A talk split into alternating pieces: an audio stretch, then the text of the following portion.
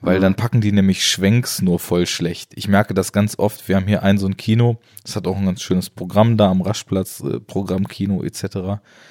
Die haben halt so Projektoren, die ruckeln immer bei Kameraschwenks. Wirklich. Das ist halt Kacke. Und Ja. das war jetzt halt in der analogen Projektion richtig geil, einfach so voll flüssiges Bild mal wieder zu haben.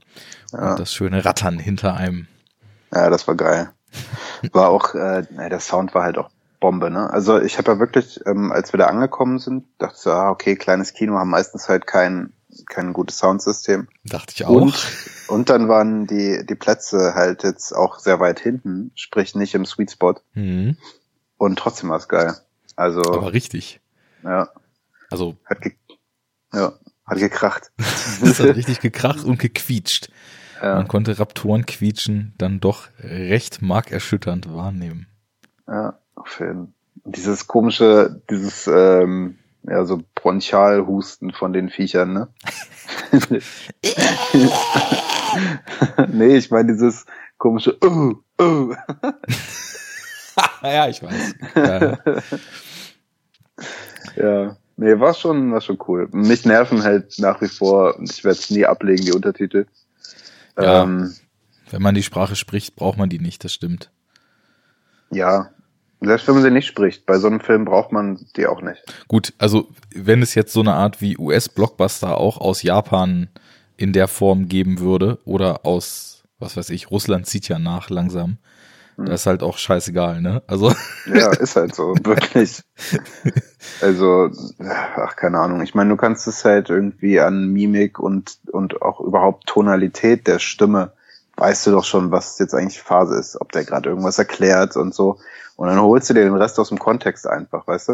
hm, Ähm, Gerade bei solchen Filmen ist es wirklich nicht so wichtig und ich finde, da überwiegt dann auch das Generve vom Untertitel. Vor allem, wenn da er weiß gar nicht hin. Ich habe mir das Ja, aber also, ey, Mann, das ganze Kino wird halt hell. ja, das ist, wenn- das stimmt. Dunkle Szenen machen Untertitel auf jeden Fall in Arsch. Ja, Und da, da frage ich mich halt auch, warum man nicht in solchen Szenen die Untertitel abtönt, weil mm, du müsst, du könntest sie ja auf 80 Prozent transparent stellen, beispielsweise in so einer Szene. Und du würdest halt trotzdem noch lesen können, was da steht, aber es wäre eben nicht das ganze Kino hell. Ja, wobei halt jetzt in dem Fall, das ist ja auf die Rolle geschrieben, glaube ich, ne? Und äh, wür- würde ich jetzt mal behaupten, ich bin mir nicht ganz sicher, wie das läuft, aber der, und der ist halt von 93, ich weiß nicht, wie weit man da so war mit solchen Sachen. Glaube ich nicht. gesagt. Mittlerweile gibt's ja sogar durch Digital-Möglichkeiten schon richtig coole Sachen. Also ich habe zum Beispiel auf meiner Fargo Blu-ray, da wandern die Untertitel immer so mit den Sprechern. Also das Hm. quasi, dass du nicht halt nach unten gucken musst, sondern die stehen dann immer so zu demjenigen, der spricht, halt verrückt. Also, Okay. also dass sie quasi in, de- in deiner Blickrichtung immer liegen. So wie der Film deinen Blick lenkt, äh, diese Lenkung gehen die halt mit. Ja. Wenn sie einen nerven, nerven sie einen trotzdem, halt, aber wollte ich gerade sagen, ist nett, aber ist mir, also wirklich, es nervt mich einfach so hart. aber ey, man, dass diese Diskussion einfach lassen. es ist immer die gleiche, diese Diskussion, immer die gleiche. Immer den gleichen. Ja, Fabian, sollen wir, dass du mit deinem Hungergefühl nicht mehr vier Stunden warten musst, so mit diese Podcast anfangen? äh, ja. Ja. Ja, Let's, let's do this. Oh, ich nehme mal einen Schluck aus der Pulle. ja, das mache ich auch. Prost an dich und Mhm. Prost an etwaige Zuhörer, die wir ja jetzt teilweise auch persönlich kennen, was ich sehr gut Mhm. finde. Leider alle, die das hören, die uns hören, die wir getroffen haben am Wochenende, wir hätten mit euch gern noch länger gequatscht. Aber wenn man an einem Abend, an dem man auch noch auflegen muss und so weiter, die Gesprächszeit von zwei Stunden versucht auf 20 Leute umzuschiffen, dann wird das nix. Aber wir prosten euch zu. Was musste du? Was ist deine Droge der Wahl? Äh, Wasser. ja, das ist natürlich prächtig. Ich Ja. habe ein Neuzeller Klosterbräu Gingerbier Alter. Da hm. gibt's da auch noch einen Untertitel zu? mit Ingwer veredeltes Bier.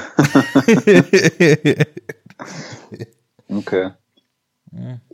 Schmeckt ganz gut. Ist mit Sicherheit nicht nach Reinheitsgebot gebraut. Mit Sicherheit nicht. Wenn es aus Zelle kommt. Kommt's ja nicht. Hast du nicht gesagt Zeller Bier? Neuzeller. Ah, okay. Das ist bei Gut. dir da in der Gegend. Das habe ich mir zumindest in Berlin auf der Chausseestraße im Rewe gekauft. Schausee. Schause. Schorsenstraße. Ja. Gut. So sei es. Ja. Ja, fangen wir an. Mhm. Ähm, schönen guten Tag. Oh, guten Tag. Das haben wir wieder nach langer Zeit. Oh ja, zwei Monate fast, ne? Das ist schon hart. Aber Ja. wir haben Entschuldigungen, die wir jetzt nicht ablassen, aber von denen wir wissen, dass sie richtig sind. Ja. Ja, doch. Es ist ein neuer Lebensweg, der sich für jeden von uns erschloss. Oh Gott. ja. Ja, war wo echt recht lang. hat, hat er recht mit seiner Schmierigkeit.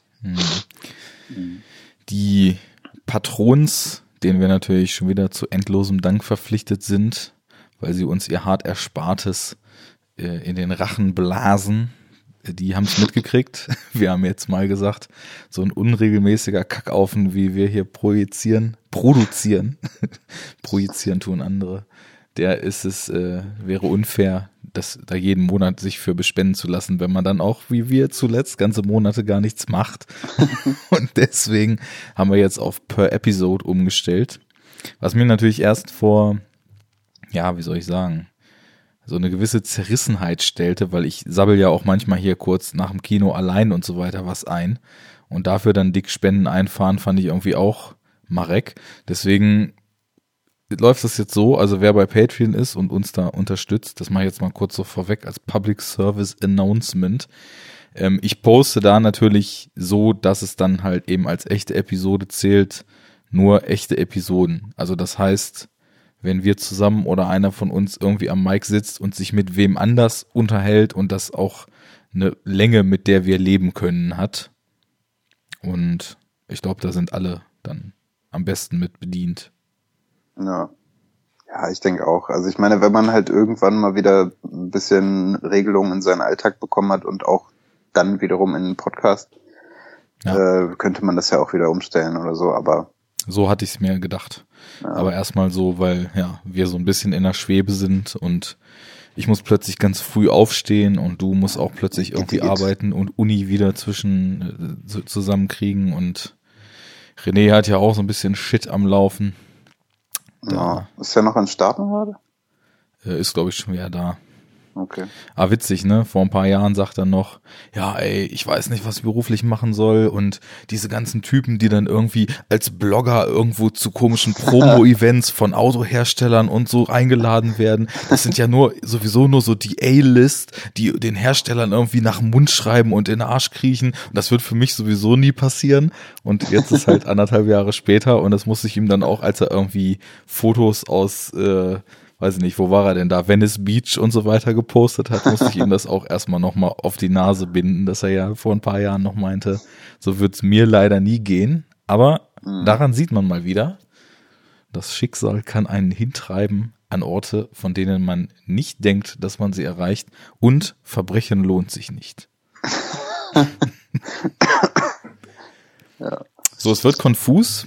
Vielleicht ist das schon mal so ein kleines Foreshadowing für die Episode, die die Hörer heute erwartet. Es ist Horror Oktober. Hast du irgendwas in Richtung Horror Oktober getan? Ich habe ganz viele Horror-Oktober-Podcasts gehört. So auch schon mal etwas. Ja, immerhin, ne? War da was bei, was du empfehlen kannst?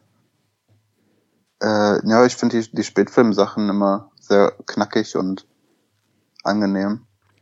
Also Daniel, Das, äh, weitermachen. Genau. Ja, richtig. Heben sie Gas. Wobei ich natürlich nicht mit allem d'accord bin, was er da so hat verlautbaren lassen. Allerdings habe ich mich gefreut, ähm, dass er auch äh, Prometheus gut findet. Die kenne ich noch nicht. Das ist die einzige, die ich noch nicht gehört habe. Okay. Ja, das äh, kommt ja nicht so häufig vor, dass man da Leute findet, die den mögen. Das stimmt. Müssen wir auch mal drüber sprechen, mal ausführlich.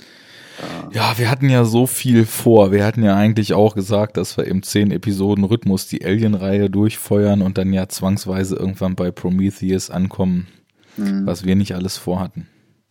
Äh, da Lass wir so selten probieren. sind. Bitte? Zu, lass das mal zum Start von äh, Alien Covenant oder wie auch immer der heißen wird. Ja. Äh, probieren. Vielleicht machen wir dann einfach mal so ein voll episches Gerät, wo wir einfach Alien 2 bis, bis 4 einmal durchnehmen und dann äh, den neuen hinterher. Ja, wäre ich dafür.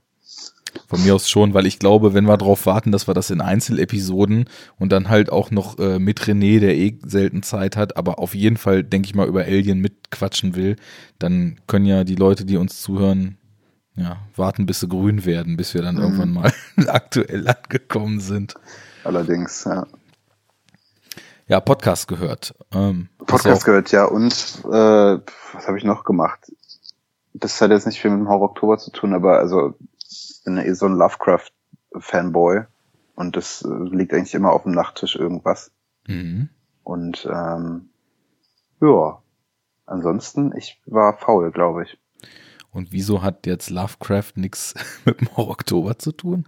Ja, nein, weil ich, äh, weil ich das eh immer lese, eigentlich. Also, äh, was heißt immer, aber es liegt zumindest immer irgendein Lovecraft-Buch auf dem Nachttisch, egal zu welcher Jahreszeit. Mhm. Ja, ich, äh, ich kenne da nur noch so ein paar Sachen in der Zeit, wo ich früher so viel Stephen King gelesen habe. Da habe ich halt auch mal Lovecraft ausgecheckt. Aber ich mhm. habe auch mir jetzt schon mal die gesammelten Editionen rausgesucht, die ich mir demnächst dann, wenn ich wieder liquide bin, mal gönnen werde. Mir ja, dann auch mal diese ganzen Zyklen von ihm und so äh, mal in ge geballter Form so ein bisschen reintun mhm. werde. Das, das ist man ganz krass. Naja, es lohnt sich auf jeden Fall, was man stark merkt bei ihm, ist, dass er oft äh, ähnliche Ideen in andere Geschichten verpackt mhm. und ähm, teilweise sich einfach wiederholt und mhm. dann einfach nur andere Namen oder Bezeichnungen hat. Aber klar, äh, wieder unaussprechbare, äh, ne, mit seinem, wie heißt er? Oh Gott, ähm, Cthulhu. Cthulhu. ja, genau der. Ähm, taucht ja letztlich überall auf, selbst dann irgendwie in, in Geschichten, wo du es erst gar nicht erwartest, mhm. ähm, wird er dann irgendwie mal erwähnt oder auch eben nicht namentlich erwähnt, ne, sondern aber es handelt immer ja. vom, vom Gleichen. Also Lovecraft ist ja. Ich krieg die Mythologie nicht mehr ganz zusammen. War er einer von diesen Ancient Gods oder wie die ja, heißen? Ja, ja, genau. Mhm. Richtig. Und irgendwie auch so außerirdisch, ne? Aber halt äh, nicht so kleine grüne Männchen, sondern so die großen Wesen, die unaussprechlichen, die irgendwie im großen Unbekannten unterwegs sind und so weiter. Wobei Cthulhu selber, also bei dem, dieses Call of Cthulhu Buch, äh, was ist ja auch eine Sammlung, aber da gibt's ähm, gibt's dann eine Short Story, die so heißt. Also es sind ja eigentlich nur Kurzgeschichten, es gibt keine Romane, ja, soweit genau. ich weiß. Ja. Mm, ist er äh, irgendwie in so einer versunkenen Stadt, da habe ich den Namen jetzt auch vergessen, begraben und äh, wird dann da von Unwissenden aus Versehen ausgebuddelt. So läuft es eigentlich immer. äh, und es, es gibt übrigens auch einen Film, der tatsächlich gar nicht so schlecht sein soll. Ähm, ist eine, ich glaube, spanische Verfilmung. Äh, ich glaube von, oh Gott, ähm, Shadow over Innsmouth oder sowas. Mhm. Äh, der Film heißt, glaube ich, Dagon. Ähm, mhm. Da geht es um so eine komische Fischmenschenstadt. Ähm, das Buch oder die Short Story ist super geil, so einer der besten, finde ich. Cool. Äh, ja, und der Film soll tatsächlich, also unter Lovecraft-Fans wird er als ganz okay angesehen, wobei eben alle anderen Versuche von Verfilmung als der absolute Schrott bezeichnet werden. ja. Jetzt hast du eine total schöne Brücke gebaut, denn ich würde dann einfach mal anfangen, so abzurounden, was ich filmtechnisch jetzt diesen Oktober, Horror-Oktober, Schocktober gesehen habe. Und ähm, wir quatschen da einfach gemeinsam ein bisschen drüber, weil das sind halt auch teilweise, ich habe es dir jetzt ja noch gar nicht alles erzählt, was es ist, aber ich weiß, dass du die Sachen teilweise kennst und ich weiß, dass in den Sachen zwangsweise Regisseure, Themen etc. mitschwingen, über die wir uns jetzt einfach mal unterhalten können. Und ähm, sonst sind Verfilmungen meistens relativ fürchterlich, bringt mich eigentlich schon total treffend zu dem ersten Pick, den ich dieses Jahr äh, ausgewählt habe. Und jetzt darfst darf du dreimal raten. raten? Ich, ja, natürlich. äh, es kann sich nur um Stephen King handeln. Ganz genau. Ja. so ist es. Ähm, ja, das, ich habe mir irgendwie im Vorfeld so ein bisschen so den Plan zurechtgelegt, wie das immer so ist, wenn solche Aktionen anstehen. Man denkt sich ja, was könnte ich denn mal gucken? Und ich bin ja so ein Listenmensch, der halt auch auf Moviepilot und auf Letterboxd teilweise jetzt sogar schon synchronisiert miteinander, weil eben, ja, ich fand, finde Moviepilot hat ziemlich nachgelassen und Letterboxd habe ich dann so als Alternativplattform irgendwann entdeckt. Mhm. Äh, ja, Listen pflegt und so weiter und habe dann da halt auch so meine Horror-Oktober-Liste wieder angelegt, nur um von den Sachen, die ich eigentlich sehen wollte, dann insgesamt überhaupt gar nichts zu gucken, so, sondern ständig halt nur auf andere Sachen auszuweichen, was aber auch den Grund hat, dass ich halt, ja, wegen, also quasi als der Horror-Oktober losging, ging ja auch meine neue berufliche Situation los und die hat halt auch jetzt eben viel mit Pendeln zu tun, was ich im Zug tue, wo ich mir halt irgendwie auf dem Tablet oder auf dem Lappy halt dann Sachen reinziehe, um die Zeit klein zu kriegen. Was gar nicht so schlecht ist, ne? Muss man halt einen Film so zwei teilen, der nicht so lang ist. Aber naja. Das Einzige, was ich halt gemacht habe, war, mich mal wieder ein bisschen mit Stephen King-Verfilmungen auseinanderzusetzen, da ein bisschen was aufzufrischen, vielleicht auch mal Lücken zu schließen, die ich noch nicht kannte. Hab mir dann, da haben wir beide auch schon, glaube ich, auf Twitter oder so kurz ein bisschen drüber hin und her kommuniziert, als erstes Needful Things reingezogen. Mhm. Ja. Ähm, du kennst den Film, kennst du auch das Buch? Nee. Uh -uh. Also ich äh, kenne so gut wie gar kein King-Buch, äh, muss ich gestehen. Mhm. Ich, also ich hatte mir, glaube ich, mal eins von dir geliehen.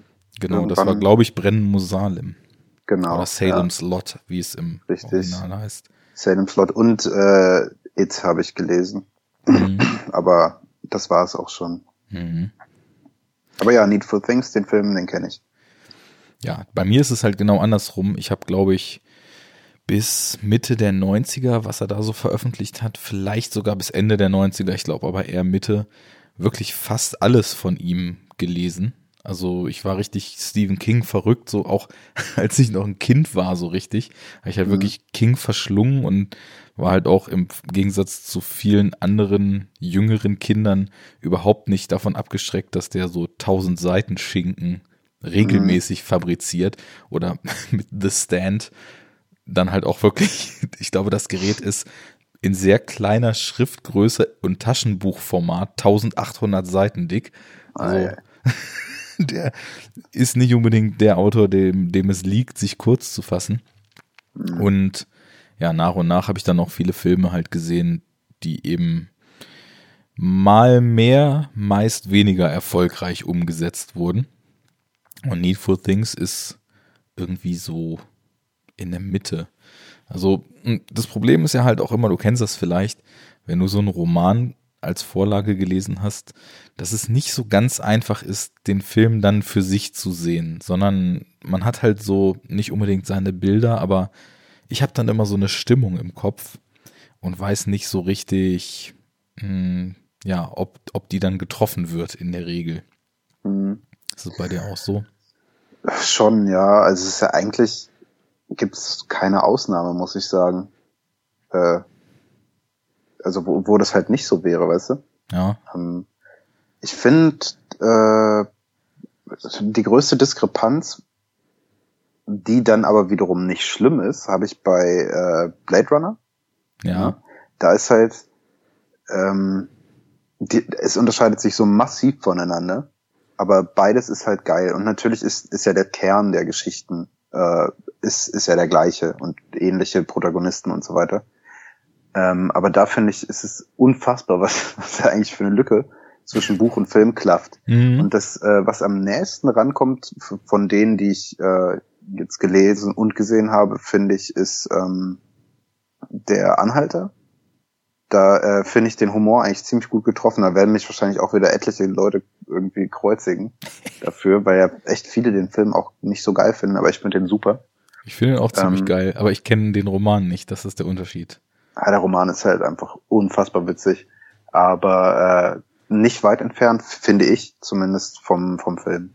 Ja.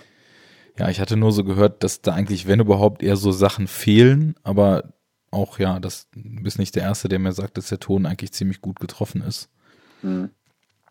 Ja, und bei dem Needful Things, da ist es eben so eine Sache. Also die Story ist halt natürlich schon so in Film und Buch ziemlich gleich gehalten.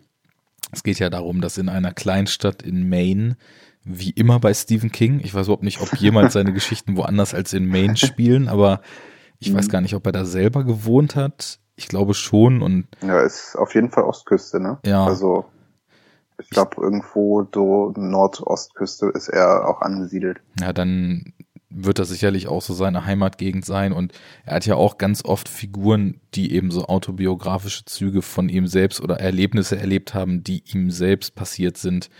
Häufig mhm. geht's da ja um Alkoholismus oder um Leute, die Unfälle erleben. All solche Geschichten.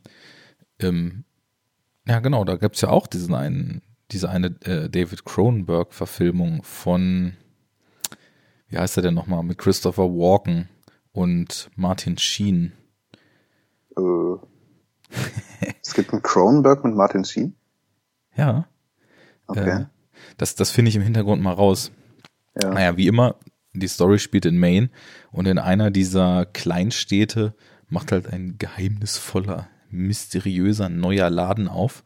Und der Clou dieses Ladens, äh, der in dem Film von Max von Südow betrieben mhm. wird, ist, dass dieser Laden für jeden Menschen, der da einkauft, etwas ganz Besonderes im Angebot hat. Und Dead Zone, jetzt weiß ich es wieder, heißt der Cronenberg-Film. Ah, okay. Den kenne ich tatsächlich nicht. Ja, ist, finde ich, auch einer der schwächeren Cronenbergs. Okay wo ich vielleicht später gleich nochmal drauf komme, weil ich das Gefühl habe, wenn nicht mehr, wenn nicht mal David Cronenberg Stephen King in Filmform stemmen kann, wer denn dann eigentlich? Mhm. Aber ja, und ähm, der, der Punkt des Ganzen ist, dass eben dieser Unbekannte. Kubrick. Den, bitte? Kubrick. Ja, genau. Aber ich glaube, da ist auch ein Punkt, dass der halt extrem weit weg in dem, was er da macht, ist von der Vorlage. Mhm. Und ja, also wir können ja vielleicht gleich nochmal so ein bisschen ja, allgemein ja. über die Verfilmung reden. Ich habe so immer das Gefühl, je weiter man von der Vorlage weggeht, desto besser werden die Filme dann, weil sie halt immer mehr was eigenes werden. Und habe so die These, dass King gar nicht so richtig in Filmform überhaupt greifbar ist, weil der, glaube ich, crossmedial nicht so richtig funktioniert. Der braucht halt immer so diese tausend Seiten. Deswegen mhm. wäre es vielleicht auch ganz interessant, mal eine Serie zu sehen. Und da ist ja diese 51163 oder wie die heißt mit James Franco vom letzten Jahr, wo einer der neueren King-Romane mal in einer Serie umgesetzt wurde, die hat ja eigentlich ziemlich gute Kritiken gekriegt. Hast du was davon gehört? Noch nie was von gehört, ne. Ja, also gut, so. lass uns erstmal kurz zu, zu dem Film hier. Also, ja. Ähm, ja, der Clou, er hat halt was ganz Besonderes, auch Dinge, wo man sich so denkt, die sind so selten, das kann doch gar nicht sein, dass er diese, diese Dinge für die Menschen im Angebot hat, zum Beispiel so eine besondere Baseballkarte, die eigentlich längst vergriffen ist, oder für eine der Anwohnerinnen dieses Ortes so eine Porzellanfigur, die sie früher hatte und an der sie sehr hängt, oder für jemand anderen eine College Baseballjacke, die er während der besten Zeit seines Lebens getragen mhm. hat. Also alles Dinge, die sehr, sehr schnell eine große, starke emotionale Reaktion in den Käufern hervorrufen. Nur er lässt sich halt eben immer nur zu einer Hälfte mit Geld bezahlen und zur anderen Hälfte mit einem Gefallen, den die Leute ihm tun müssen. Und es läuft darauf hinaus, dass diese Gefallen eben dem Zweck dienen, in dieser kleinen, auf den ersten Blick unheimlich harmonischen und friedvollen Kleinstadt für Ärger zu sorgen und die Bürger so ein bisschen gegeneinander aufzuspielen, bis das Ganze halt ziemlich eskaliert. Mhm. Und ja, wie lange ist denn das bei dir her, dass du den gesehen hast? Ist schon gut lang her. Ich habe gerade auch so ein bisschen überlegt. Ähm, ich war auf jeden Fall noch in der Schule. Ich würde mal sagen, also 15 Jahre bestimmt. Okay, dann ist es ja natürlich nur noch eine ganz diffuse Erinnerung wahrscheinlich. Ja, genau, aber ähm, es ist auch eher so ein Gefühl. Ich, ich kann mich noch so an Max von Südow und auch ungefähr irgendwie so an, an Szenenbild erinnern, wie, wie der Film einfach so rüberkommt auch. Mhm. Äh, aber vor allem eine Stimmung ist da geblieben. Ja. Und ähm, an die kann ich mich eigentlich ganz gut erinnern und vor allem auch äh, positiv, muss ich sagen, äh, mhm. erinnern. Kann auch am Alter gelegen haben, keine Ahnung, ich war demnach 15 ungefähr. Und das war so ein, so ein Sommer, das weiß ich noch ganz genau, wir war irgendwie, hatte ich glaube ich einen Monat sturmfrei und wir haben halt irgend so ein Kollege, das war auch in Sommerferien, hat zwei Wochen oder so bei mir halt gepennt. Wir haben durchgehend nur Horrorfilm nach Horrorfilm geguckt. äh, ja, und, und darunter auch diverse Stephen King-Verfilmungen. Auch ja. sowas wie Langulias und so. Ja. Äh, ja, und Needful Things, ich fand den ähm, eigentlich okay. Also ich kann mich noch dran erinnern, dass das schon damals so war, dass ich den nicht mega geil fand. Ja. Ähm, aber okay.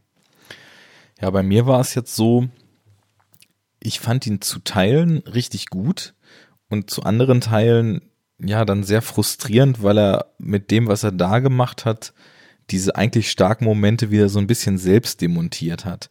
Und das, ich weiß halt nicht, ob ich den Film dann wirklich so für sich nehme oder ob ich das halt eben auch so ein bisschen mit dem Gefühl, was ich aus diesem Roman damals mitgenommen habe, zu sehr abgleiche.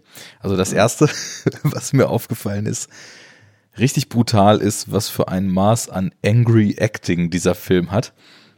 Also ich habe früher eine Zeit lang mal den Filmsack Podcast gehört, äh, so ein US-Ding von so ein paar Typen, die halt auch eher so B-Movies und so weiter reviewed haben. Und mhm. die hatten halt so ein paar Kriterien am Ende, die völlig absurd waren, wie sie halt immer so die Schlechte des Films dann eingestuft haben. Und dann war es so eine Checkliste und die erste, der erste Punkt war Black Guy Dies First. Der zweite war, der Film hat a cave that looks like a vagina. und der dritte oder vierte war dann irgendwie auch so intensely angry oder intense angry acting. Und hier ist mir das jetzt wirklich mal so aufgefallen, es spielen ja Ed Harris zum Beispiel mit.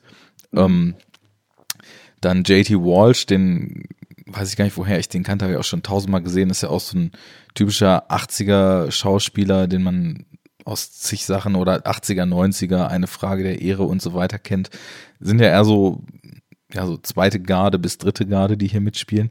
Und ständig geraten Leute aneinander, die sich brutal anbrüllen, einfach nur. Also grundsätzlich, wenn jemand anfängt, sich zu streiten, dauert es zwei Sekunden, bis sich Leute minutenlang einfach nur noch anbrüllen. Und das, das Geile war, ich habe danach nochmal so gegoogelt und habe einfach Needful Things Shouting Scene eingegeben und habe halt wirklich auf YouTube die, so eine prägnante Szene gefunden, wo die sich in der Polizeistation wirklich minutenlang alle nur anbrüllen und auch so völlig grundlos einfach voneinander stehen und sich anbrüllen und hatte dann halt doch schon so einen mehr oder weniger erheiternden Charme. Nichtsdestotrotz ist die Stimmung teilweise halt schon ziemlich gut.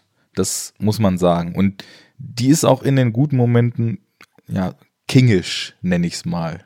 Also mhm. dieses triste Herbstfeeling in, in dieser, in diesem nördlichen Maine, die verschlafene Kleinstadt, wo dann so nach und nach und im Roman halt noch viel stärker so demaskiert wird, was eigentlich an dunklen und an ja morbiden Gelüsten und und Eigenschaften unter der Oberfläche der Menschen so schlummert. Mhm. Das hat schon so ganz gut äh, gepasst.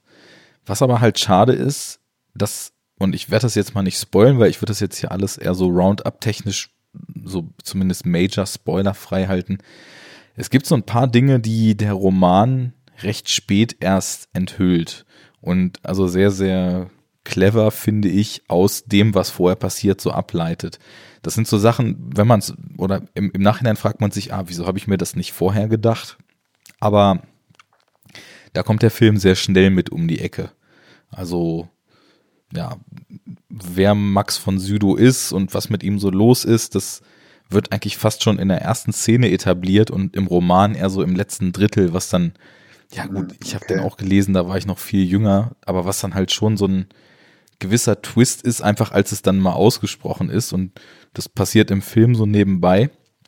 Und was im Buch für mich auch viel besser funktioniert hat, war eben, wie Stephen King diese totale emotionale Begeisterung, die die ganzen Leute haben, weil sie sowas unglaublich Tolles in diesem Laden finden, wie der das eben durch seine Schreibe und durch seine Ausführlichkeit so einfängt und ja, das war jetzt hier im Film einfach nur laut. Also sobald sie dann die Sachen berühren, kommen irgendwelche Blitze und dann kriegen sie Flashbacks und dann donnern irgendwelche Bilder auf sie ein und dann ja. ist halt so klar, ja, das, da haben sie jetzt ein riesen Verlangen nach diesen Sachen. Ja, das war so ein bisschen schade, aber ansonsten. Weißt du, ob, hm? Ob das ein, äh, weißt du, ob das ein Fernsehfilm auch ist oder? Das weiß ich gar nicht. Ähm, vom Budget hätte ich gesagt, dann hätte er wahrscheinlich für einen Fernsehfilm relativ viel gehabt, weil erstmal ist er halt schon krass besetzt. Also mindestens ja, okay. Direct-to-Video, ja. würde ich sagen. Mhm. Aber wobei ich mir schon vorstellen könnte, dass er auch eine Kinoauswertung hatte.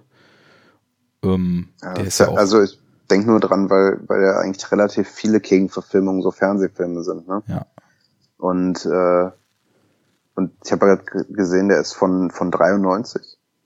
Mhm. Und wenn ich dann jetzt wieder ans Wochenende zurückdenke, den Film, den wir da im Kino gesehen haben, der auch von 93 war. ja, stimmt. Ist das schon so eine leichte Diskrepanz. Auf jeden Fall. Also man merkt auch schon, dass der jetzt hier nicht die Riesenmittel zur Verfügung hatte.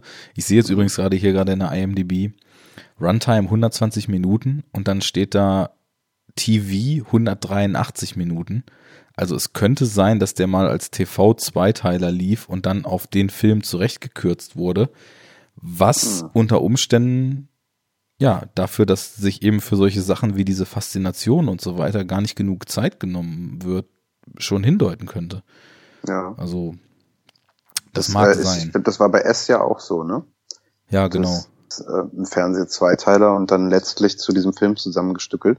Und äh, bei diesem Lengulias glaube ich auch, wenn der überhaupt so heißt. Sprech den richtig aus? Ach, du ich so weiß es nicht, keine Ahnung. Ich kenne okay. das Buch und den Film, aber ich habe mich immer schon gefragt, wie man das ausspricht. Okay. Ja, gut, wie dem auch sei. Sieht nicht ganz so sexy aus, der Film, aber ist okay. Zum leichten Nostalgiefilter kann man den, denke ich, noch gucken. Ja, Jetzt, das äh, geht schon. Ja? Das hängt auch davon ab, so wie sehr man mit diesen 90er Jahre Schauer, Grusel, Suspense-Filmchen so aufgewachsen ist, denke ich mal. Mhm. Also ich habe schon, und das war so einer der positiveren Aspekte, ich habe schon die ganze Zeit so ein angenehmes Gefühl gehabt, als ich ihn gesehen habe, weil er mich einfach sehr stark an Filme erinnert hat, die ich, und das ist dann eben wieder total die Frage, wie alt man ist und wie man sozialisiert mhm. ist, die ich eben so früher oft im Fernsehen gesehen habe oder wie du vielleicht mit deinem Kumpel damals in endlosen Horror-Binge-Sessions gesehen hast. Ja. Das war ja so ein bestimmter Feel, so Ende der ja, 80er, total. Anfang der 90er. Ja. Ich kann mir auch vorstellen, dass halt Kids von heute die, solche Filme auch, das meine ich nicht negativ, sondern dass sie die halt gar nicht gut finden können. Weil ähm, sie sind halt eben keine, keine Top-Filme. Und wenn man dann nicht noch irgendwie diese verklärte Nostalgie dazu hat, dann können die nicht so gut funktionieren. Also, ja. und warum sollte man sie sich angucken, wenn man heute irgendwie 15 oder 16 Jahre alt ist? Es gibt halt so viel, was man gucken könnte. und es wird immer mehr und es gibt dann halt auch aus jeder Epoche so extrem viele Perlen, die ja in Genrekreisen oder sogar ganz generell den Ruf haben, einfach totale Meisterwerke zu sein, ja. dass man ja auch irgendwie gucken muss, wo man anfängt, ne? Hm. Ja, keine Ahnung. Mir ist da noch eine andere gute äh, King-Verfilmung eingefallen. Ja. Meiner Meinung nach. Äh, Friedhof der Kuscheltiere finde ich tatsächlich ganz okay. Ja, ähm, ich sogar mehr als okay. Dann ziehen wir den okay. vor. Das war nämlich mein dritter ja. Film in diesem oh, Horror Oktober. Okay. Ja, kurzes Fazit noch äh, zu Needful Things. Dann, ich, ja, ich fand den halt schon so okay. Der hat mich jetzt nicht riesig umgehauen. Da sind so einige Faktoren drin, die ich kritisieren würde er hat total seltsame Stilbrüche, denn auf der einen Seite ähm, wirkt der Score total melodramatisch manchmal, manchmal total krass suspense-lastig und so atonal wie halt so frühe Horrorscores, ne? Mhm. Dann sind manche Szenen total creepy und da wird auch irgendwie mit Äxten auf Leute eingehackt und so weiter. Auf der anderen Seite geht's dann fast in so eine Slapstick-Richtung, also sehr durcheinander im Ton. Am Ende wird so typisch 80er-Style brutal Pyrotechnik abgefackelt, Explosionen aus sieben Perspektiven gezeigt und so weiter. Aber nichtsdestotrotz hat er halt auch irgendwie coole Darsteller, ist ja mit so einem Grundmaß an Kompetenz inszeniert und ich glaube schon, dass wenn man generell so auf diesen King-Vibe steht, dass ich schon sagen würde, ist so durchschnittlich bis, äh, bis Daumen so gerade so hoch ungefähr umgesetzt. Hm. Kann man machen, wenn man einen King Crush hat. Aber gibt's bessere und viel, viel schlechtere. Ja, würde ich mich anschließen, insofern ich mich noch richtig an den erinnern kann. ja, bestimmt. Ist ja nur 15 Jahre her, hast du gesagt. Na, ja, Friedhof der Kuscheltiere. Ja. Pet, Pet Cemetery. Cemetery. Kennst du das Lied noch? Äh, wo Ja. jetzt wie Das Pet Cemetery Lied, was glaube ich in den Credits läuft. im Abspann. Ach so, ja, Ja. ja, ja. Aber ich Mhm. habe es jetzt schon wieder vergessen. Ich weiß, dass ich, als ich den Film ge- gesehen habe vor zwei, drei Wochen, dass ich bewusst dachte, ach, dieses Lied und jetzt schon wieder nicht mehr weiß, wie es klang. Ich will es jetzt nicht singen, äh, aber ich, äh, ist es von Ramones? Nee, wahrscheinlich nicht. Nee, das ist viel zu spät für Doch, Ramones. doch, doch, es- doch, doch. Jetzt Ja. weiß ich wieder. Denn als nämlich in Pet Cemetery diese eine Schlüsselszene mit dem Truck Crash passiert, da läuft von Ramones China is a Punk Rocker. Ah, und- okay, gut. Den Abspannsong haben nämlich auch die Ramones gemacht, ja. So Mhm. war's. Nur klang dann halt nicht mehr so cool wie zu Zeiten mit China is a Punk Rocker. Ja. Wann, von wann ist der? Der ist von 89, also ein bisschen Ah. früher. Und was ich interessant finde, ist, dass hier Stephen King nicht nur die Vorlage, sondern tatsächlich auch das Drehbuch geschrieben hat. Hm, okay. War mir auch gar nicht so bewusst. Ich wusste nur, dass er mal aufgrund seines Unmuts über die Shining-Verfilmung, wo ich mir auch dachte, ja, ja, komm mal runter von deinem Ross, Herr King, ist zum Glück auch nur einer der besten Psychothriller überhaupt, aber äh, ist ja halt nicht so toll wie dein Buch und deswegen musste das jetzt ja nochmal selber machen. Und er dann Mhm. nämlich genauso, wie er Bücher schreibt, sein, sein eigenes TV-Projekt zu Shining gemacht hat. Und Oh ich glaube, Gott, so einen ja. 240-minütigen TV-Mehrteiler gedreht hat, Ja. der einfach der so scheiße. gar nicht geht, ja. Der lief irgendwann mal, ich glaube so Ende 90er oder so auf RTL oder so, glaube ich. Mhm. Auch an, an zwei, drei Tagen. Mhm. Ja, so unfassbar scheiße. Ja. Ja. Auch wieder Gut. so, hast das Buch vor Augen, ist halt ziemlich gut, wie ich halt, also Shining, ach stimmt, Shining. Ja, das Buch habe ich auch gelesen, ja, tatsächlich. Mhm. Also das dritte King-Buch.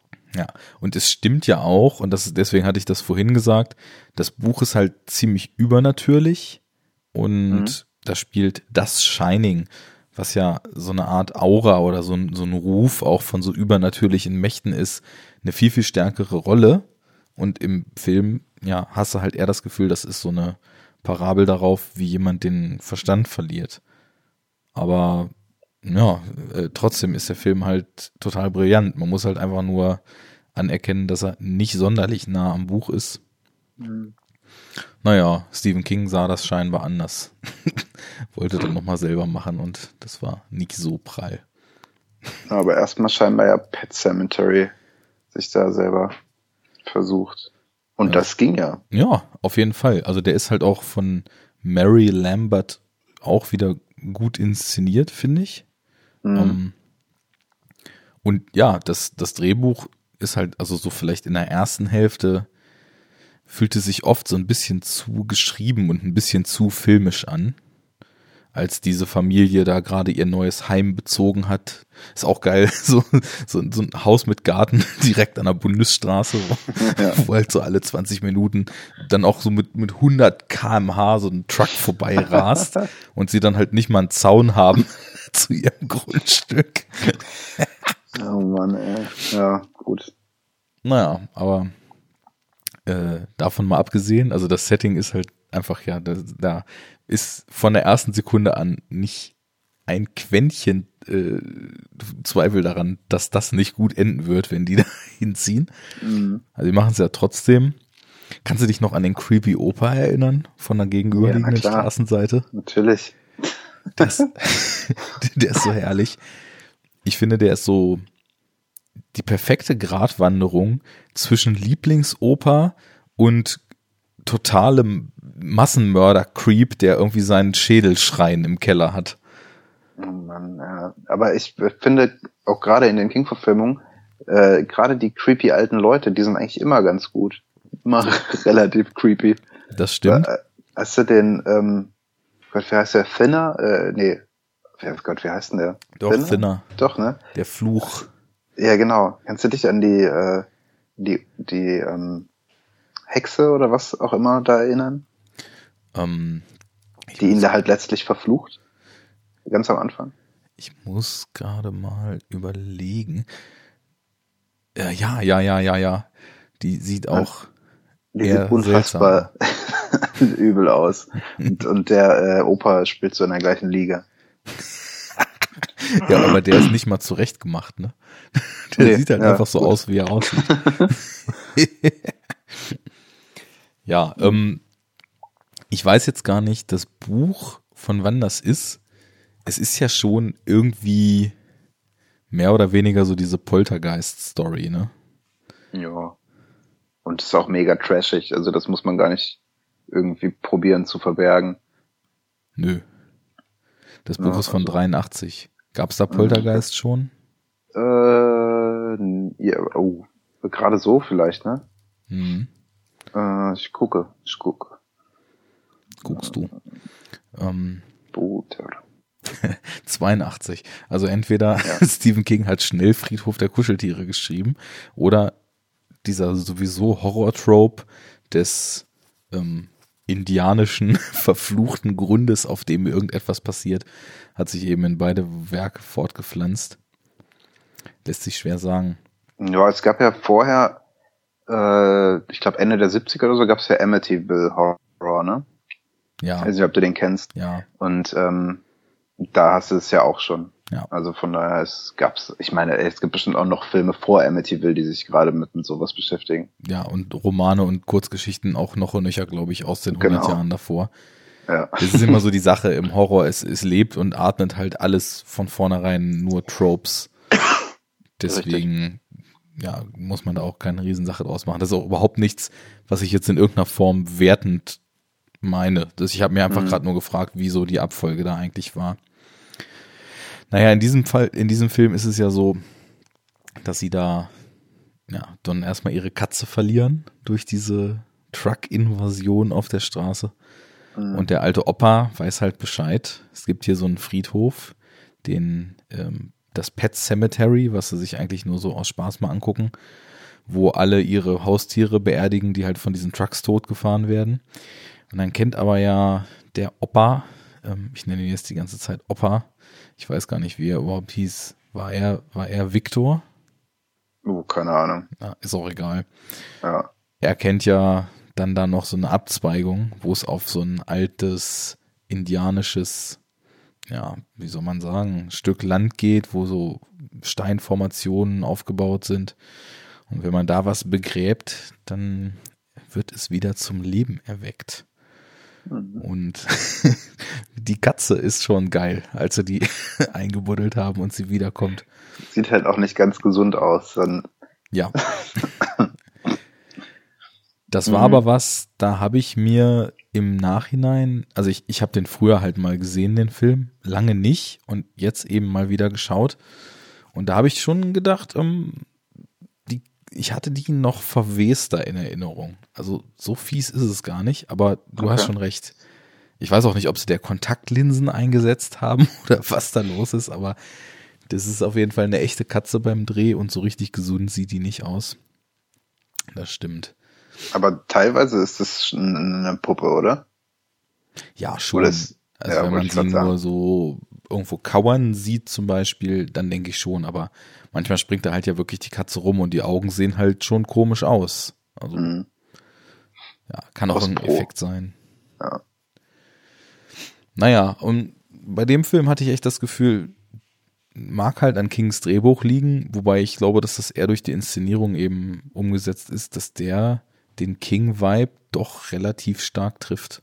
Also das fühlte sich eigentlich gleich an, der Film und das Buch. Mhm. Ja, ich, ich kenne halt, wie gesagt, das Buch jetzt nicht und ähm, ich, ich finde halt, dass der Film also ich mag den auch gerne und äh, ich finde auch den Vibe da wieder, wie du schon sagst, der ist, der ist geil. Ähm, aber ich finde den Film wesentlich trashiger als äh, Needful Things zum Beispiel. Und ich weiß jetzt halt nicht, ob das Buch auch trashiger ist, keine Ahnung. das kann ich auch nicht mehr sagen. Aber inwiefern denn trashig? Weil ich fand jetzt zum Beispiel bei Friedhof der Kuscheltiere, da werden ja schon nur ab und zu auch mal so Gore-Effekte und sowas eingesetzt. Ja, aber, ja, nee, das meine ich nicht mit, mit Trash. Ich meine halt. nämlich eigentlich sehr gut. Ja, ja, nee, stimmt schon. Ähm, auch wenn halt hier der, ist der Stiefvater? Ja. Ja, ne? Das äh, sieht schon ja, creepy aus. ähm, nee, trashig meine ich einfach so diesen, ja, so dieses 80er-Ding halt. Ja, ich kann das schwer, schwer beschreiben. Also ich meine, er ist halt die Musik zum Beispiel. Und die Musik, die ist halt in, in hartem Clash mit eigentlich dem, dem Inhalt des Films. Das ist jetzt, wir, wir gucken jetzt hier nicht Goonies oder so, ja. äh, sondern eigentlich einen Horrorfilm und dann hast du halt so, ja, so diesen komischen, ja, wie, hm, wie nennt man das? Da? Also teilweise hast du ja Score, aber du hast ja auch Musik. Ne? Also, äh, ja, das zum. Beispiel Ramones in so einem Film. Genau. Läuft. Ja, und dann äh, halt, dass ich finde, der, der Tone wird halt perfekt eigentlich von dem Lied im äh, in den Credits getroffen. Und das ist halt so dieses 80er fizierte Ding der Ramones irgendwie, weißt du? Also das ist halt so ein bisschen Glam und so und irgendwie so habe ich den Film halt auch in Erinnerung. Ich weiß nicht. Ähm, der ist halt nicht düster und hart. Only. Verstehst du? Only, aber teilweise schon. Also ja, genau. Das ist vielleicht dann auch eben so eine Sache, wo die Tonalität sich nicht so zu so einem runden Ganzen in deinen Augen dann ergänzt hat. Da kommen wir nachher noch zum anderen Kandidaten, auf den ich überhaupt nicht klar kam, weil also ich noch nie so unfassbare Abweichungen von sich selbst in einem Film gesehen habe, aber dazu dann später mehr. Ich weiß, was du meinst. Also es ist auf einem, auf der einen Seite so diese 80er Jahre, nennen wir es mal Lockerheit oder vielleicht sogar schon Naivität, Mhm. Das ist so das, was ich als, dass die Figuren sich auch unheimlich geschrieben anfühlen, vorhin bezeichnet habe. Das fühlt sich so ganz klar als Film zu identifizieren an. Und auf der anderen Seite hast du dann aber so einen Clinch mit unheimlich schweren Themen, weil es geht ja um total essentielle Trauer aufgrund von Verlust. Es geht um die Hoffnung und um den Willen, irgendwie sei es auch mit den absurdesten und obskursten Methoden, so Dinge, die schiefgelaufen sind, halt wieder umzudrehen. Und mhm. in den Momenten dreht er dann halt, was so eine Schwere betrifft, total am Rad. So diese Beerdigungsszenen, wo alle vor, vor seelischem Schmerz zusammenbrechen und der Stiefvater ausrastet und, nee, der, der Schwiegervater ausrastet und dem, dem Vater da aufs Maul haut und der Sarg umfällt und, ja, ja, kann man ja noch dazu sagen, weil das steht, glaube ich, auch in jeder Beschreibung des Films, die, die Leiche des Sohns, der dann da eben auch überfahren wurde, rauspurzelt und das, das ist wirklich dann auch teilweise schon so, dass es richtig trifft. Auf der anderen Seite dann aber auch so drüber wie, nicht ganz wie ein Schwarzenegger, der mit einem M16 Inseln abräumt, aber so ähnlich. Hm, geht vielleicht nicht so ganz zusammen, das stimmt zwischendrin habe ich auch, muss ich sagen, vielleicht so ein bisschen den Faden verloren. Aber mich hat dann das Finale des Ganzen doch wieder sehr, sehr versöhnlich gestimmt. Weil das war echt heftig. Also da geht einiges. Das, das ist wirklich so alte Horrorschule und mhm. streckt halt so, ja, zwei Stufen nochmal über die Stränge hinaus und bedient sich halt auch so ganz simpler Mittel, aber ist dabei halt unheimlich effektiv und führt dann doch diese Aspekte von vorher, diese Trauer, diese Schwere, die zwischenzeitlich immer mal wieder aufkommt und diese mhm. Verzweiflung in so ein, in so eine schlüssige Endstimmung und eskaliert halt total. Und das hat mir echt gut gefallen, muss ich sagen. Ja, ja, doch schon. Also ich weiß, was du meinst, aber also ich finde halt auch teilweise das, das Set-Design ist halt auch schwer irgendwie dann für voll zu nehmen. Also jetzt gerade dieser äh, Indianerfriedhof, der, ähm, ich finde, der hat so ein Never-Ending Story-Vibe irgendwie. Hm. Also es ist halt so mit diesem künstlichen Nebel und die künstlichen Bäume und so, ne? Es ist halt alles so super cheap aussieht.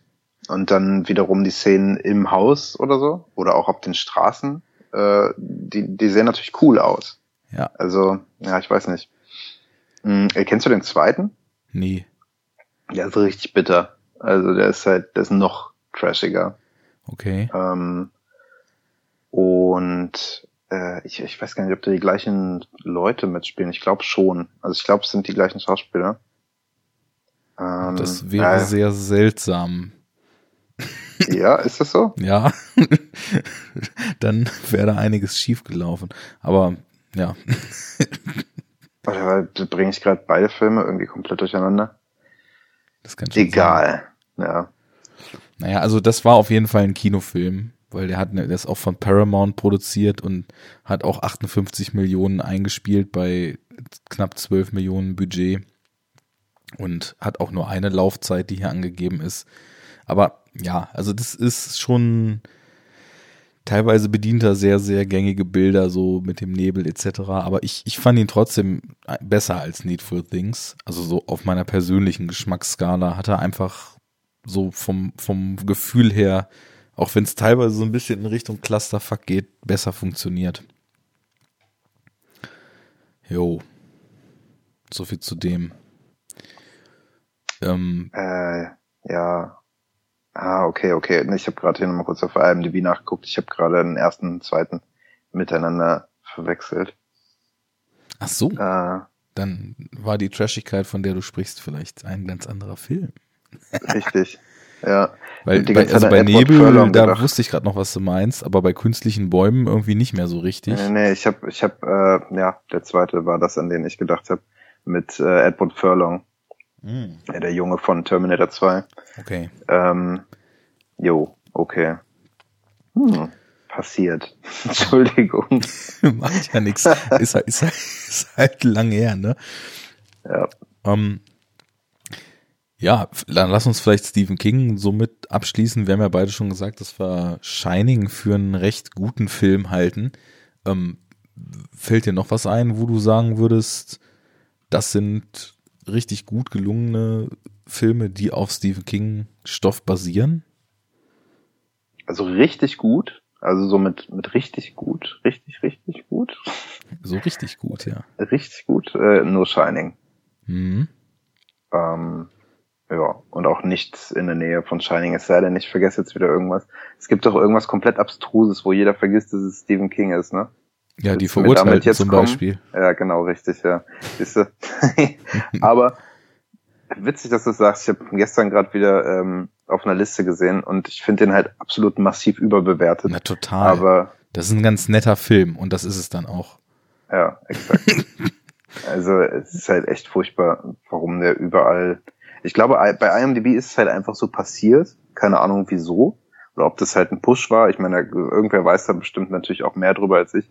Aber ob das irgendwie vom, von den Studios oder so ähm, veranlasst wurde, ich habe keine Ahnung. Und dass letztlich dann aber alle anderen Filmbewertungsseiten so hinterhergezogen sind. So, ach ja, hier, der Shawshank Redemption, das ist ja so ein Insider-Tipp, weißt du? Den das finden ja alle, ist der beste Film aller Zeiten. Dann müssen wir jetzt aber auch alle diesen Film hier hochwerten. Ja. Weißt du, was ich meine?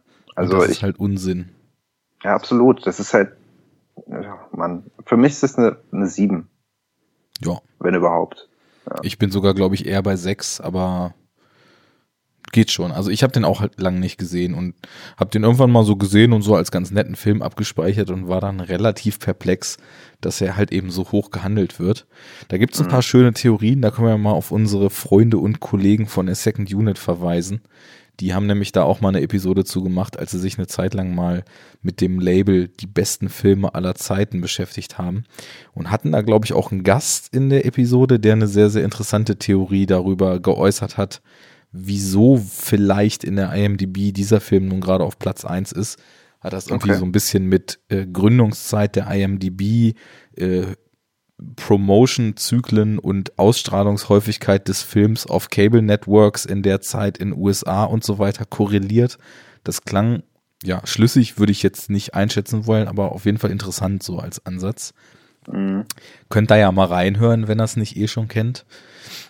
Ähm, ich habe jetzt mal geguckt, es sind echt so viele Filme, die auf Stephen King basieren. Also S ist natürlich dann auch noch so ein Kindheitstrauma, die das ganzen Generationen Clowns verdorben hat. Dann gibt's ja Stand By Me, über den haben wir ja letztens oh, auch ja. in, in, unserer ähm, Stranger Things Episode. Ja, wie so. konnte ich den vergessen? Den mag ich natürlich auch sehr gerne. Der reicht nicht an Shining ran, aber ähm, der ist trotzdem sehr gut. Ich mag den sehr gern.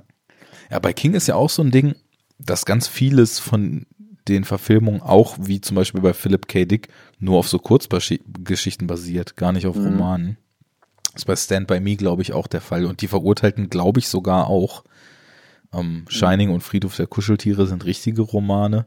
Dann gibt's natürlich auch eine Verfilmung von The Stand, was, glaube ich, auch nur so ein Fernsehfilm war. Und ja, wie willst du denn fast 2000-seitiges Buch halt in einen Film reinkriegen, so dass das irgendwie ja, noch klar. funktioniert? Dann hast du ja vorhin schon Thinner angesprochen. Mhm. Den finde ich jetzt auch nicht so geil, muss ich sagen. Nee. Green Mile ist ganz nett. Sam Rockwell ja. rasiert halt schon, ne? Aber Komplett, ja. Ansonsten. Ja. War der, ähm, der, oh Gott, wie heißt dieser lange Zyklus nochmal da? Äh, Dark Tower. Ja, genau. Gibt's davon irgendwas? Da kommt jetzt was. Mhm. Das ist seit Jahren ja im Gespräch und wurde immer als absolut unverfilmbar und so weiter abgetan. Zu Recht, weil das sind insgesamt halt, glaube ich, viereinhalbtausend Seiten und da hätte ich jetzt auch gedacht, so eine, eine Serie in sieben Staffeln oder sowas, das könnte man da vielleicht draus machen. Und ja. jetzt soll wohl ein Film kommen, auch mit coolem Cast. Idris Elba haben sie, glaube ich, als den Revolvermann gecastet aus dem Buch, der halt so die Hauptfigur ist. Und dann gibt's noch den Mann in Schwarz, den der Revolvermann ja jagt. Und da haben sie auch irgendeine coole. Oh, wer war denn das nochmal?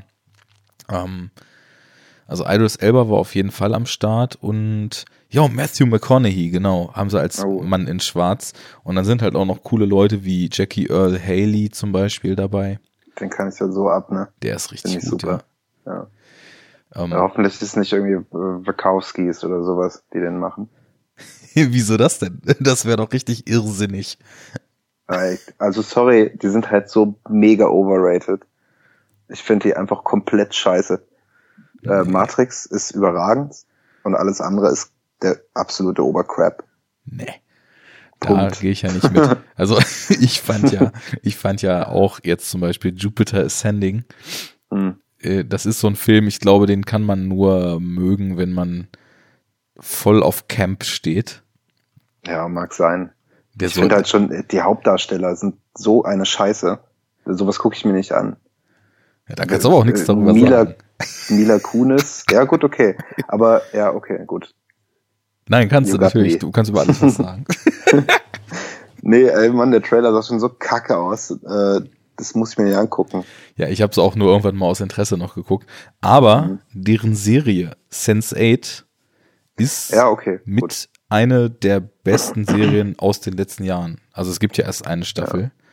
Aber da haben da habe ich auch nur Positives drüber gehört, das stimmt schon. Ja, und da haben die so krass geschafft, ähm, etwas, was total schwierig ist und was Filme und Serien nur ganz, ganz selten schaffen, auf so eine filmische Art und Weise das Gefühl zu schaffen, dass sich die Zeit so aufhebt, während man das guckt. Also du kannst ja ganz logisch, weil natürlich Zeit linear läuft und im Film Bilder nacheinander kommen, du kannst ja Sachen immer nur nacheinander zeigen.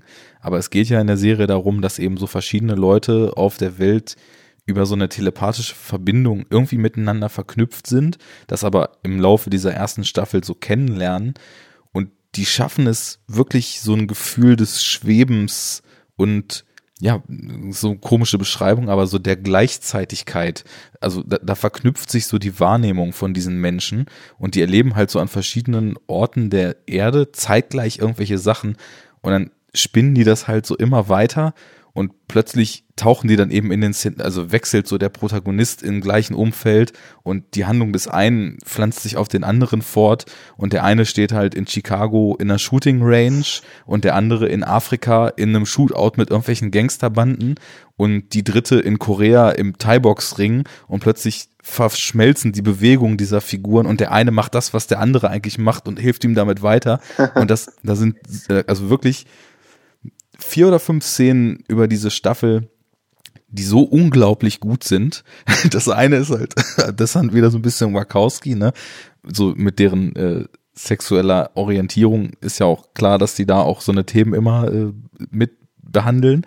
Das ist halt so eine so eine Sexszene zwischen sechs oder sieben Figuren, die dann quasi über ihre telepathische Verbindung sozusagen miteinander Sex haben auf der ganzen Welt gleichzeitig und richtig ausflippen und das ist auf jeden Fall echt großartig. Also die, die Serie, die kann ich jedem nur empfehlen, weil die hat halt auch einen unfassbar geilen Score.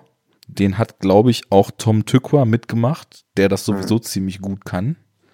Ja, der hängt ja irgendwie mit denen unter einer Decke seit, weiß gar nicht, ist es seit Dings äh, Cloud Atlas oder seit schon Cloud vorher? Atlas, genau. Ja, und Cloud Atlas hatte auch schon so einen super geilen Score, den auch Tom Tykwer mitgemacht hat. Und auch der letzte mhm. Tom Tykwer Film, wo wir auch so eine kurze Episode im Feed haben, wo ich mal hier mit Joko von Longtake hier zusammen mehr oder weniger zufällig im Kino war in Hannover und wir den in der Sneak mhm. gesehen haben. Hologram for the King ist jetzt auch gerade auf Blu-ray rausgekommen, was auch irgendwie ein schöner Film war. Unspektakulär, aber halt irgendwie so träumerisch, ne? Und dieses mhm. Träumerische, das haben die Scores einfach von ihm.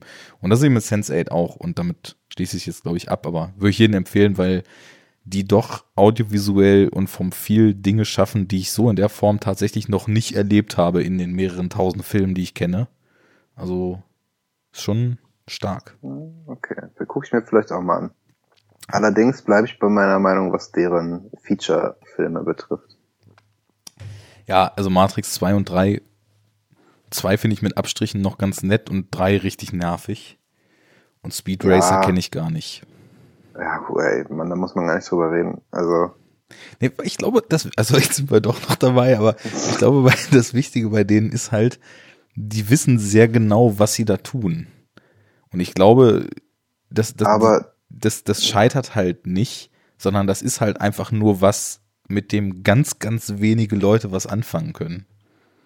Ja, das mag sein.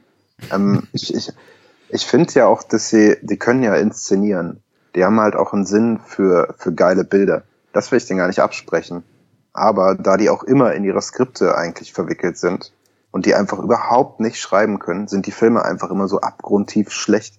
Und äh, wenn die halt mal jemanden schreiben lassen würden, eine geile Story mit deren äh, filmischen Skills, das könnte auch cool werden.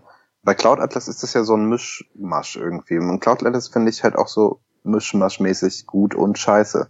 Ähm, von daher, ja, gut, lass uns zurückkommen. Ja.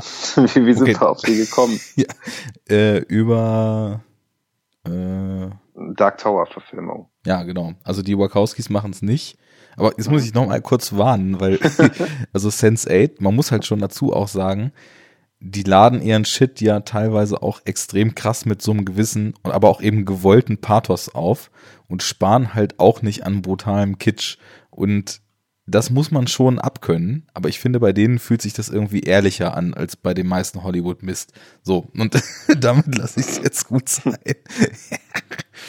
du könntest jetzt auch was wieder drauf entgegnen, aber dann willst du auch wieder was sagen und ich sehe schon. Das, ja. das müssen wir aber im Detail klären. Irgendwann. Und der dunkle Turm ist von Nikolai Arcel, der bis jetzt nur Drehbuchautor war. Keine Ahnung, was das wird. Hm. So, und um es dann noch endgültig durchzugehen, es sind so viele Sachen. Misery, Carrie sind auch noch Stephen King-Filme. Dann mhm. das geheime Fenster, den ich jetzt auch das nicht ist so. Der mit Johnny Depp? Genau, den fand ich auch mhm. nicht so geil. Nee. Der hatte so einen ultra on the nose Twist. Ja, ja. Du weißt halt ab der ersten Filmminute, was Phase ist. Ja. Das ist so, wie wenn du bei, bei Shutter Island den Trailer angeguckt hast. genau. Dann gibt es noch Salem's Lot, auch als Film von 79, den ich auch als totalen B-Movie in Erinnerung habe. Und dann sowas wie Kinder des Zorns oder manchmal kommen sie wieder und so. Das, mhm. das waren für mich alles immer eher so zweit- bis drittklassige Horrorfilme. Und ganz, ganz schlimm, und das ist, glaube ich, auch in meinen Augen die allerschlechteste King-Verfilmung, ist auf jeden Fall Tommy Knockers. Oh ja, oh ja, ganz mies. Mit Pumpkinhead, ne? Mhm. Alter, ja. Und das ist auch, da nimmt sich auch, dann nimmt er sich im Roman so viel Zeit, um dieses, diese, wie diese Aliens quasi die Welt schon so unterwandert haben und so weiter zu beschreiben. Und im Film sind irgendwelche Pappvierecke im Wald eingegraben und das sagt eigentlich schon alles. Also, das Mist. Ja. Ja. Bin ich bei dir. okay, dann lassen wir mal unsere Hörer auch irgendwie ein bisschen äh, in die Tasten hauen. Könnt ihr gerne mal machen. Eure Lieblings-Stephen King-Verfilmung und die schlechteste in euren Augen. Da bin ich mal gespannt, was da so zusammenkommt, weil ich mir auch schon vorstellen könnte, dass bestimmt je nach Präferenzen die Meinungen da ziemlich auseinandergehen. Mhm. So. Es soll nochmal neu verfilmt werden, ne? Jetzt bald. Ja. Ja. Habe ich äh, neulich irgendwo gesehen. Ich weiß nicht, ob der vielleicht sogar schon abgedreht ist oder so, aber ähm, da kommt was. Bin ich gespannt. Ich finde halt, den Stoff kann man eigentlich ganz gut umsetzen, weil ich finde auch den Fernsehfilm von damals gar nicht so schlecht. Der krankt dann eben ein bisschen am Budget äh, und an der Länge. Er ist halt zu lang. Aber grundsätzlich so ein böser Clown passt ja auch gerade zur, Ach, ja, jetzt, jetzt raff ich's. Du hast gerade gesagt, es soll auch nochmal verfilmt werden. Ach so, ja, es, It. genau. Richtig. Und ich war noch bei Tommy Knockers und du hab verstanden, ah, okay. ja, es soll nochmal verfilmt werden. Da dachte ich, hä, Tommy Knockers nochmal? Was soll daran jetzt besser sein? Dann gibt's halt CGI-Abfuck, CGI aber ja. Habe auch schon die Fotos von dem neuen Clown gesehen. Ja, schon scary. Das ist ja, äh, ich glaube, das habe ich auch schon mal erwähnt, so wie du halt deine Alien 2 Trauma hast, habe ich äh, mein It-Trauma. Verständlich. Verständlich. Unfassbar jung gesehen, ich glaube mit sieben oder so. Und das mhm. war, war nicht so gut. Wirst kein Freund mehr mit dem guten Pennywise. Selbst heute tue ich mich schwer mit dem Film, muss ich sagen. also endgültig mit Clowns hat's mir ja The Devil's Rejects verdorben, aber. ja, oh ja. ja. Jo. Cool, cool. So, dann kommen wir mal zum nächsten Punkt. Mhm. Ich habe ja jetzt, also ich habe noch ein paar Filme auf der Liste. Ich würde jetzt jeweils zwei davon mal so ein bisschen gruppieren, weil das ganz gut zusammenpasst. Erster Punkt, Remakes. Und zwar, es gibt halt äh, zwei Filme, von denen ich die Originale unfassbar gut finde und von denen ich, ja, nennen wir es mal aus so einem ja, vermeintlich masochistischen Interesse heraus mal wissen wollte, wie denn da die US-Remakes zu sind. Jetzt darfst du natürlich raten, weil, also gute, die, die Vorlage sind gute internationale Horrorfilme, alle beide dieses mhm. Jahrtausends, mhm. nicht amerikanisch. Und die US-Remakes wurden in den letzten, ich glaube, 2010 und 2012 wurden die gedreht. Horrorfilme? Ja, sind beides Horrorfilme. Okay. Ähm, uff. Ach so, nee, ja, es, es gab ein, ah ja, okay, ich weiß. Martyrs? Nee. Nein, okay, schade. Aber ähm, wäre passig gewesen, ja. Ja, gibt's ja jetzt irgendwie, ne? Glaube ich, hatte ich neulich mit Christian darüber gesprochen. Deshalb mhm. dachte ich vielleicht, ja. Äh, asiatischer Raum? Ja, einer von beiden, ja. Okay. Ähm, oh Gott, ja, Ring, ich weiß nicht, ob das Original jetzt gut ist. Ist vor allem auch schon aus dem letzten Jahrtausend. Okay. Ja, ich weiß es nicht. Okay. Also, der erste Film ist für mich einer der Vertreter, die in den letzten sechs, sieben, acht Jahren das Vampir-Genre nicht nur wiederbelebt haben, sondern zu was extrem Interessanten wieder gemacht haben. Twilight. ja, natürlich. Und davon, weil Twilight ja äh, nach sechs Jahren schon wieder gerebootet werden musste, habe ich jetzt die zweite US-Version davon geguckt. Im Double Feature mit Fifty Shades of Grey. das wäre purer Horror, also von daher. Ja, ja, deshalb. ja, ähm, es geht um ähm, im Original Let den Retter, Komma in also ah ja, okay. Äh, let the, let right, the right one, one in. in. So finster ja. die Nacht. Kennst du, kennst du? Kenn ich, kenn ich, kenn ich. Aber nur das Original. Ja. Ähm, Finde ich wirklich sehr gut, muss ich sagen. Also, Finde ich mega, ja. Hat mich damals auch total umgehauen. Ja. Als ich den gesehen habe. Ja.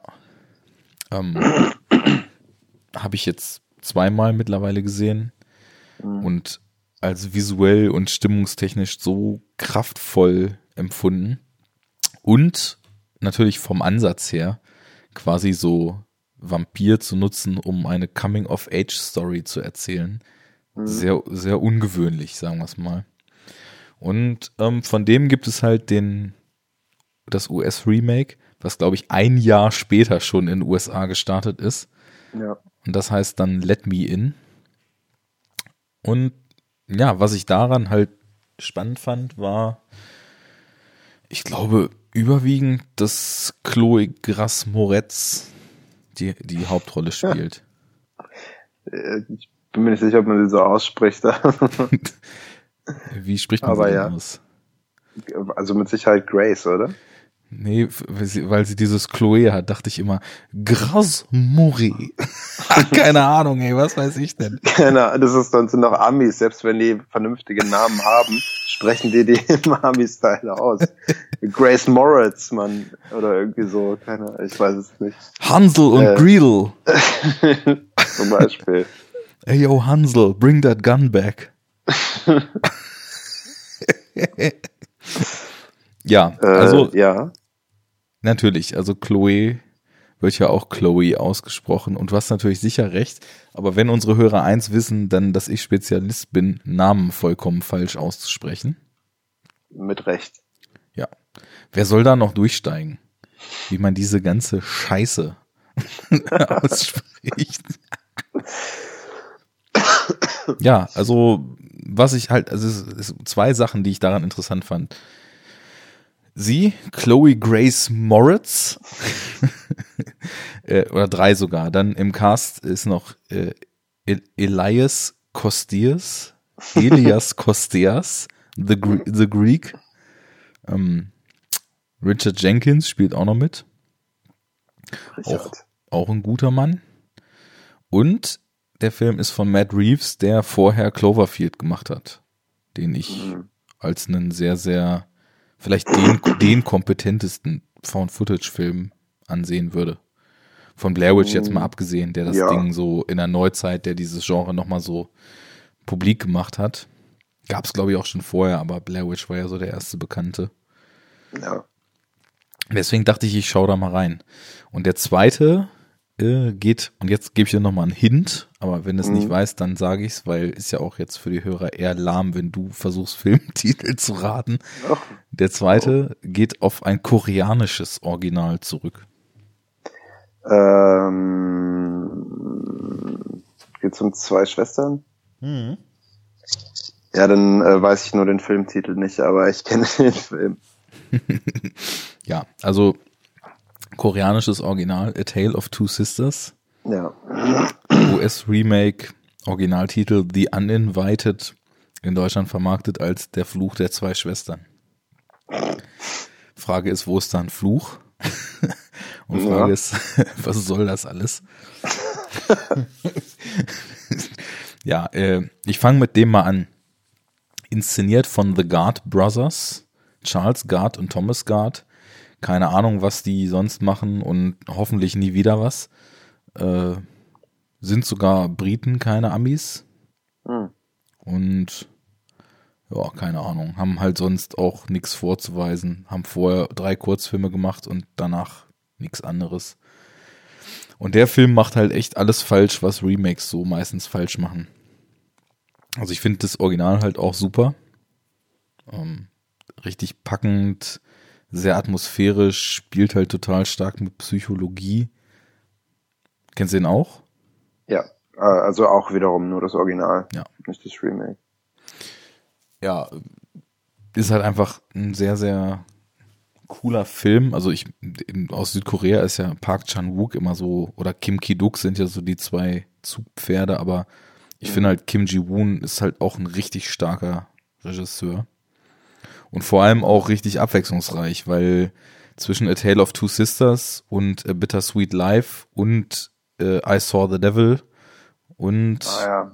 ich weiß gar nicht, was der vierte große Film, genau äh, hier, The Good, The Bad and The Weird, den sich auch ein Hörer von uns mal in einer Besprechung gewünscht hatte, was wir auch irgendwann nochmal machen müssen. Mhm. Das ist halt irgendwie ein Psycho-Horror, ein Rache-Thriller, ein Actionfilm und ein Western. So, der so in, in und vorher hat er irgendwie so eine Familiensatire. Äh, ich glaube, The Quiet Family heißt der. Das war sein erster Film. Das ist halt total starke Vielfalt eigentlich, ne? Und alle Filme, also ich kenne nicht alle, muss ich sagen. Quiet Family kenne ich nicht. Und ja, den Western auch noch nicht. Aber die sind halt alle gut. Und ich finde auch alle auf, einer, auf einem Level gut, dass man den wirklich als einen Top-Regisseur so sehen kann. Ja. Ja, also ich kenne nur noch I Saw the Devil, aber ähm, den fand ich auch richtig gut, als ich den gesehen habe. Der ist auch echt heftig, finde ich. Ja, total. aber Tale of Two Sisters eigentlich auch. Also ja. auch so eine, so eine Schwere und so eine Tragweite, die, die einen schon ganz schön in der Magengrube treffen kann. Ja, weil es ja eben auch um so, ich weiß, wie ist denn das richtige deutsche Wort, so abusive Familienverhältnisse. Hm. Pff, ähm. Ja, es geht halt so um kaputte Familien, teilweise auch so häusliche Gewalt. Um, ja, ich glaube, das trifft's. Ja, um Verlust, um, um Zumachen auf, auf psychischer Ebene von Kindern, die mit den Verhältnissen nicht klarkommen, in denen sie leben. Das Ganze halt, also ich finde, der fühlt sich sehr stark wie so ein J-Horror-Film an zwischendurch. Mhm. Und ja, ist halt eigentlich ein total, total stark auch vom Setting, weil er eben über diese Isolation, in der die Familie da in irgendeinem so Haus mitten im Nirgendwo lebt und diese in sich geschlossene Häuslichkeit eben total stark funktioniert. So, und dann denken sich die zwei Kasper-Brüder, ja, jetzt machen wir das Ganze halt nochmal in den USA und dann verfrachten wir halt die beiden Töchter in, und ihren Vater in irgendein so Häuschen am Meer und dann nehmen wir, wie heißt sie denn nochmal? Elizabeth Banks als böse Stiefmutter und zwei total nervige Teenie-Gören als Töchter und bauen dann halt auch noch so peripher irgendwelche komischen Teenager-Love-Stories ein und zwischendurch wird vom iPod irgendwie Kitsch-Pop gehört und äh, den Twist riecht man auch schon auf 20 Meter und da, wo eigentlich Atmosphäre reagiert hat, machen wir zwischendurch mal laute Jumpscares und zwischendurch einfach irgendwie nur so alles, was vorher implizit unter der Oberfläche verborgen war, was man sich in dem koreanischen Film so schön selber suchen muss, weil der einem eben ja nichts so hinwirft, sondern du musst halt dir die Stückchen schon so selber aus diesem Film raussuchen, weil der auch unheimlich vielschichtig ist. Äh, aber das wird halt alles unter den Tisch fallen gelassen, um in so einer verdummten Version das Ganze halt laut und plump und nervig umzusetzen. Und das dauert dann halt auch noch, nee, der war gar nicht so lang, der dauerte nur 90 Minuten, aber waren halt 90 zu viel. Einfach nur richtig schlecht. Also. Fazit auf jeden Fall. Ja. wirklich, wirklich richtig schlecht. Und das ist dann halt auch sowas, wo man sich eben fragt, warum muss es das geben? Weil, ich meine, die Hauptrolle spielt Emily Browning, die ich bis jetzt, glaube ich, nur aus Sucker Punch kannte. Mhm. Und ja, die ist das halt so ein totales Brot von der Performance her. Also in Sucker Punch hat es irgendwie für mich noch so einigermaßen funktioniert. Wobei natürlich, wenn ich mich jetzt recht erinnere, ihr Jenna Malone die Show stiehlt, weil Jenna Malone, und da kommen wir nachher auch nochmal zu, immer jedem um sich rum die Show stiehlt. Finde ich zumindest. Ähm, ja, aber das ist halt alles, also, das, ich weiß gar nicht, was ich da groß zu erzählen soll, weil das ist einfach nur alles, was Remakes nicht machen sollen, machen die. Und bei der Vorlage, wenn sie den Film einfach kopiert hätten, dann wäre es halt kein innovativer, aber halt ein guckbarer Film gewesen. Aber dann ja. wollen sie halt so Sachen anders machen und es geht schon los.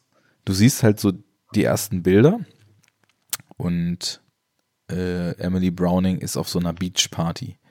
Und dann steht sie oder liegt sie da so und guckt so ganz traurig. Und dann hört man aus dem Off eine Stimme. I had to get away from here. Und dann steht sie auf. I needed to walk. Man sieht, wie sie weggeht. Dann geht sie in den Wald, es knackt, sie guckt sich, sie guckt sich ängstlich um. Something wasn't right. Und du denkst nur so, ja, ich sehe das gerade, was da passiert. Ihr braucht mir das nicht alles nochmal erzählen, aber wahrscheinlich hatte man da Sorge, dass irgendjemand im Publikum vielleicht nicht bis ins Letzte fühlt oder versteht, was da gerade passiert. Und dann wollte man auf Nummer sicher gehen und ihm das alles nochmal erzählen. Und das ist ungefähr so der Deepness-Level und äh, der Vertrauen ins Publikum-Level, auf dem der Film dann eben 90 Minuten lang agiert. Und das ist alles so dämlich. Ich weiß nicht. Ja. Ziemlich warum, Mist. Warum werden solche Filme halt gemacht, ist ja die Frage. Also ist es, baut das alles noch auf dem Erfolg von irgendwie, ja, Ring habe ich ja vorhin gesagt. Das ist so der erste, der mir einfällt, von so gerade asiatischen Remakes. Äh, baut das alles darauf auf? Probieren die alle nochmal so einen Hit zu machen? Oder? Nee, ich glaube, man muss das amerikanische Publikum da ein bisschen mehr so in Betracht ziehen oder das, was Produzenten vielleicht denken, was das Publikum will oder nicht will. Weil, also was ich so aus den US-Podcasts, die ich zum Beispiel höre und den Seiten, die ich so lese, für ein Gefühl habe, ist, dass Weltkino in den USA wirklich nur so in einer totalen Arthouse-Nische stattfindet und dass niemals Filme aus anderen Ländern halt mal so ein Hit werden in den USA, sondern mhm. dass das halt immer nur so ein ganz, ganz begrenzter Bereich von Leuten sich anguckt, die da halt offen für sind, was natürlich gemessen daran, wie groß die USA sind und dass sie 300 Millionen Einwohner haben, was halt immer noch viele sind, aber im Vergleich zur eigenen Filmwirtschaft halt verschwindend gering. Und mhm. ich glaube, dann gibt es halt so Leute, die sagen, ah, die und die Filme sind halt richtig geil, aber die guckt halt hier keiner. Jetzt machen wir die halt nochmal und setzen den Leuten in ihrer Landessprache, weil da wird ja auch nicht gesynkt, sondern halt müsste man mhm. Untertitel lesen und das machen halt dann eben nur Arthouse interessierte Leute, für die das halt Standard ist.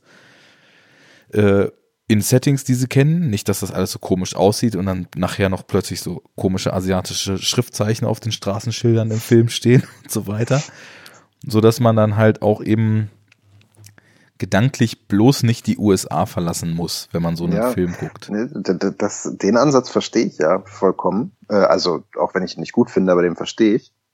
Das wusste ich auch. Aber worauf ich hinaus wollte, ist, dass solche Filme wie, wie jetzt der auch, ähm, der hier, der Fluch der zwei Schwestern, die Filme floppen ja dann auch immer wieder. Und warum man da dran bleibt, sowas zu machen, das meine ich. Ja, das ist relativ, weil das Problem ist halt, es sind ja auch ganz oft Horrorfilme und Horror ja. floppt halt fast nie. Weil, also der ja, jetzt gut, zum weil Beispiel. Halt ein, ein geringes Budget immer von der Produktion fordert und so weiter, ne? Ja, ja genau. Okay.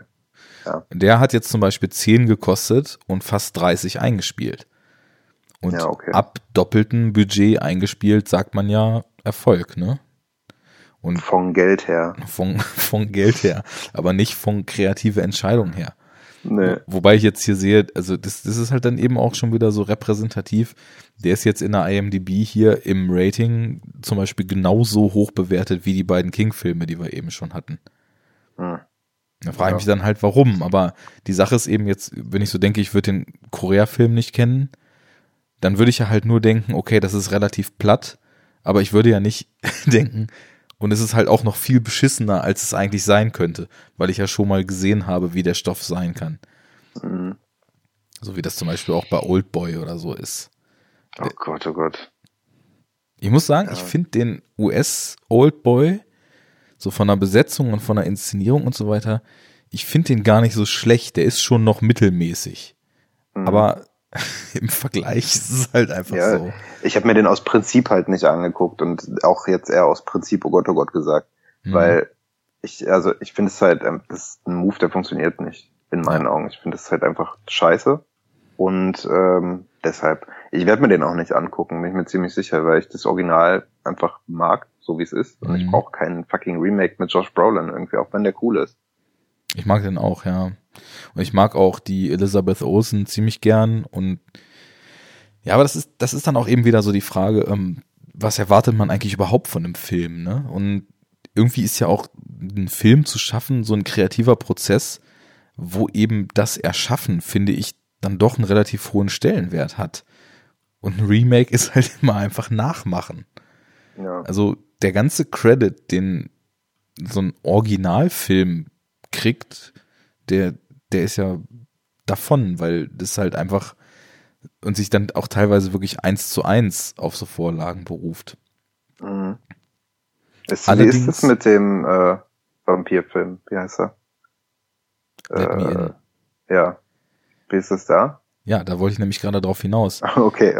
der, der, also der hat mir gefallen. Das, und zwar, weil der auf der einen Seite irgendwie schafft, ähm, diese Story, also er, er verpflanzt die in, in das U, äh, in ja, die USA der 80er, das spielt 82 oder 83, ähm, setzt die halt auch in ähnlichen Zuständen an. Also es liegt halt auch die ganze Zeit Schnee, es ist kalt, äh, es ist dunkel und macht tatsächlich eigentlich das, was ich eben gesagt habe. Also dreht die Vorlage mehr oder weniger ohne eigene Impulse Bild für Bild nach.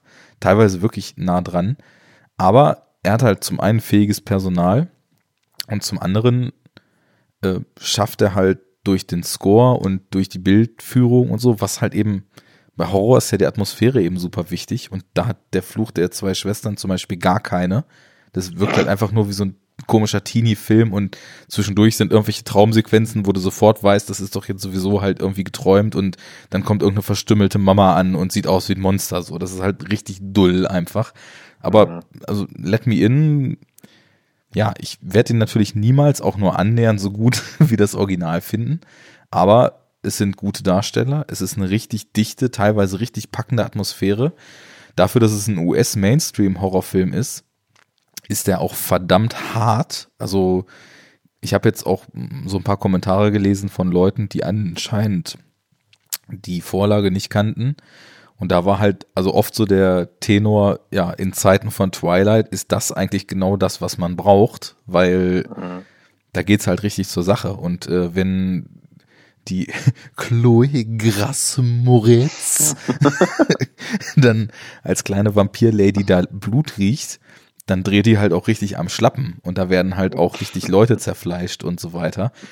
Und man kann man halt wieder sagen, ja, gut, ist das jetzt, ein, macht das den Film jetzt besser oder schlechter oder nicht? Nichts von alledem. Ich finde aber trotzdem, dass es in Anbetracht dessen, dass es eben um Vampire geht, gar nicht so verkehrt ist, wenn man sowas dann eben auch zeigt, ne? Und mhm. dann eben auch, ja, da sind die, da, da sind dann so Stakes im Spiel. Also man weiß halt, wenn die Dinge da jetzt schief laufen und sie halt im wahrsten Sinne des Wortes rot sieht, dann geht's halt zur Sache und dann können halt unter Umständen auch, was dann eben auch passiert, Leute, die überhaupt nichts getan haben, die unschuldig sind, aber einfach zur falschen Zeit am falschen Ort sind, von ihr halt umgebracht werden und mhm. also der ist schon ist schon echt würde ich wirklich sagen, so ein guter Film in, auf dem Level, auf dem er das halt sein kann. Ist halt ja. Auch wieder nachgemacht, aber der, der geht auch fast zwei Stunden und hat sich absolut nicht zu lang angefühlt. Und ja, das, also, da finde ich dann schon, dass man auf jeden Fall, ich, ich habe das dann so ein bisschen wie so ein Remix angesehen. es ja. ist im Endeffekt eine, eine andere Version des Gleichen, die halt so ein bisschen anders ist, aber ja, ein Remix ist halt nie das Original, aber kann halt trotzdem ein cooler Track sein. Und so habe ich das mit dem Film jetzt irgendwie für mich eingestuft. Mhm. Ich habe ja auch an sich grundsätzlich gar kein Problem mit Remakes, also per se, weil ähm, es gibt ja öfter auch eigentlich gute Gründe, einen Film oder was, ja, ist auch vielleicht auch falsch gesagt, aber äh, also einen Film nochmal zu machen. Wenn ich jetzt zum Beispiel an das Ding denke, da finde ich halt dann auch wiederum das Remake natürlich besser als das Original. Das geht ja allen so, bla bla bla. Ähm, aber jetzt gerade bei, bei so einem Film, wo halt auch das Original irgendwie ein Jahr zurückliegt. Genau. Da, das ist halt dann immer so, ja, aber warum denn? Ich meine, guckt euch doch das Original an. Weil mh, mm, jetzt so, bei das Ding kann man gut sagen, okay, die Effekte sind halt geiler. Punkt. Ähm, deshalb wirkt das Ganze besser oder so. Äh, weil da liegen 40 Jahre zwischen mhm. bla bla bla oder ja, 30, wie auch immer. Ähm, aber auch bei, bei Ring oder bei Grudge, okay, das sind beide Filme, scheiße Original und das Remake, aber ähm, ne, bei, bei all diesen Filmen, die, die kamen ja wirklich so immer in so einer Taktung irgendwie. Ein, zwei, drei Jahre nach dem Original kam das Remake. Ja. Oder halt die, äh, die Glasen-Teile. Ähm, wobei ich auch den David Fincher-Film eigentlich ziemlich cool finde. Aber trotzdem, gleiches Prinzip. Ja. Kurz nach dem Original kommt das Remake für den US-Markt weiß nicht irgendwie. Also ah, es gibt halt solche und solche Remakes. Ne? Genau, das ist das Thema, was wir eben hatten. Also es gibt halt diese Remakes, die ja aufgrund dieses in meinen Augen sehr, sehr fragwürdigen Ansatzes eben versuchen, so einen gewissen Stoff für das US-Publikum zugänglich zu machen. Das sind genau die, die du eben meintest, die dann irgendwie wenige Jahre später oder fast sofort kommen. Und dann gibt's halt welche, die nach langer Zeit den Stoff nochmal anpacken und dem Ganzen dann eben auch total andere Aspekte abgewinnen. Also zum Beispiel ein Film, ein Remake, was ich ganz großartig finde, ist Ocean's Eleven von Soderbergh. Das ist ja, ja ein Remake von Frankie und seine Spießgesellen mit, ja. äh, wie heißen sie denn nochmal hier, das Wolfpack, alle von da. Keine Ahnung. Äh, ach so, ach so. Sinatra. Ja, Sinatra. Hm. Äh, die anderen kennt man nicht, oder? Die kennt man schon. Ist, ja, aber ich, ich weiß, komme aber jetzt nicht drauf. Das Wolfpack halt. Ja. Und, Redpack. Ah, Redpack natürlich. Wolfpack war Catchen, ne? Wrestling. ja. WWF gegen NWO. Gute Zeiten. I ähm, am the ultimate warrior and I came to this planet. Na. Äh, Departed. Ich finde Departed voll geil. Äh, den habe ich nur einmal gesehen und ich würde den voll gerne mal wieder auffrischen, weil ich nämlich, ich habe ja auch letztens mit Schlopsy hier im Diverse ja, Talk das Infernal Affairs äh, Original durchge, durchexerziert und ich, ja, also Scorsese, der kann es ja eigentlich und ich habe auch die Parted hier rumliegen und habe seit Ewigkeiten gedacht, ich muss sie mal wieder sehen. Ja, ist auch, ist auch ein guter Film und ja, wenn du jetzt erstmal anfängst, ja. Manchmal gibt es auch einfach gute Gründe. Ich meine, guck mal, Heat ist quasi ja eine neue Fassung von einem Stoff, den Michael Mann, weiß nicht, zehn Jahre oder was vorher mal als Fernsehfilm gemacht hat. Showdown in LA oder LA, also LA Takedown heißt der im Original. Okay. Und äh, ja, das, das war halt ein Fernsehfilm, ne? Und mhm. wird halt auch allgemein so als jetzt nicht der große Bringer angesehen. Und das Drehbuch hat er halt nochmal überarbeitet und als er sich dann so einen Namen gemacht hatte, konnte er halt Heat draus machen. Also streng genommen ist Heat halt auch ein Remake, weil der, der heißt halt auch schon, zum Beispiel der Cop heißt schon Vincent Hanna in LA Takedown. Mhm. Ne? Okay. Ja, gut, okay. Und wahrscheinlich sind auch viel mehr Filme, von denen man es gar nicht weiß, dann irgendwie Remakes. Ja. Bla und ja. so weiter. Aber ja, ne? wir meinen die Kategorie ein Jahr. Nein, wir meinen die Kategorie für den US-Markt. genau. Ja, dann würden wir, würde ich sagen, haben wir zu Remakes auch ein bisschen was. Dann äh, smoothen wir mal zum nächsten Thema über. Und da würde ich jetzt, glaube ich, auch wieder zwei Filme gruppieren. Und zwar habe ich zwei unfassbare Low-Budget-Filme mir auch reingetan. Äh, das war so ein bisschen halt auch wieder, na, nicht aus der Not, sondern schon aus einem gewissen Interesse raus. Amazon Prime hat ja das eigene Angebot ja mehr oder weniger geflutet mit so B, C, D bis Z Movies in letzter Zeit. Ja, ja. da hatten wir, glaube ich, im letzten Cast auch ja, mal kurz drüber gesprochen. Genau, war mir auch gerade so, als ob wir das schon mal hatten, das Thema. Mhm. Und da habe ich mir einfach mal Sachen rausgesucht, wo ich das Gefühl hatte, das klingt jetzt erstmal irgendwie ganz witzig oder das haut in eine Kerbe, die was sein könnte. Und zwar war die erste Kerbe das Label Trauma. Oh ja. Wie stehst du zu Trauma? Finde ich geil. Super. Ich kenne nicht ganz so viel, aber die, die ich kenne, sind einfach köstlich. Ja, ich war bei mir bis jetzt auch so. Äh, ist auch witzig, weil sich dann hier unser Enough Talk Kreis wieder schließt. Das habe ich bestimmt auch mit René schon mal erzählt. Wir haben halt irgendwann früher mal so Trauma für uns entdeckt. So, da waren wir, glaube ich, auch noch in der Schule zusammen und haben dann irgendwie die Toxic Avenger Reihe uns reingetan mhm. und Surf Nazis Must Die und Teenage Werewolves in sonst was. Also ich kriege es auch nicht mehr zusammen. Das waren so die Zeiten, wo man sich einfach sowas irgendwo aus dem Netz geholt hat und dann reingezogen hat. Mhm. Und da war ich halt auch immer sehr, sehr angetan davon. Und jetzt habe ich Night Beast gesehen, beziehungsweise zweimal versucht zu sehen und bin aber beide Male da brachial dran gescheitert. Das ist, glaube ich, ein Film, der gar nicht von Trauma produziert wurde, ist von 82, sondern erst nachträglich von Trauma eingekauft wurde und zum eigenen Portfolio hinzugefügt. Hm, okay. Und der war einfach nur scheiße. Also, das war echt unfassbar dünn und schlecht, das Ding. Ähm, ja, kann man eigentlich auch in zwei Minuten abhandeln. Ein Typ mit, also die, es kommt halt so ein Raumschiff auf die Erde. Da steigt ein Typ mit einer Gummimaske aus, der irgendwie die Megaknarre hat, die alles dematerialisiert, dass es dann weg ist. Und der rennt halt 80 Minuten lang durch die Gegend und schießt auf irgendwelche Leute, meistens in endlosen Sequenzen, wo immer wieder die gleiche Schießbewegung hintereinander geschnitten ist, immer wieder die gleichen Lasersounds und Lasereffekte eingesetzt werden und am Ende halt nur noch die Hälfte der Leute steht, die daneben äh, am Anfang da war. Diese Gummimaske sieht halt so bekloppt aus, dass es schon irgendwie lustig ist. Dann gibt's den Dorf-Sheriff. Ähm, das ist, also weiß auch nicht, Pornoralle vom Dienst, also Atze Schröders Perücke ist da gar nichts gegen. Der Typ oh. läuft halt die ganze Zeit immer nur durch die Gegend, stellt sich irgendwo hin, verschränkt die Arme in die Hüfte und sagt, wenn das Night Beast vorher gerade wieder angegriffen hat, are you okay? Are you really okay? Come on, we need to go. Oh my god, it's attacking us. Are you okay? Are you really okay?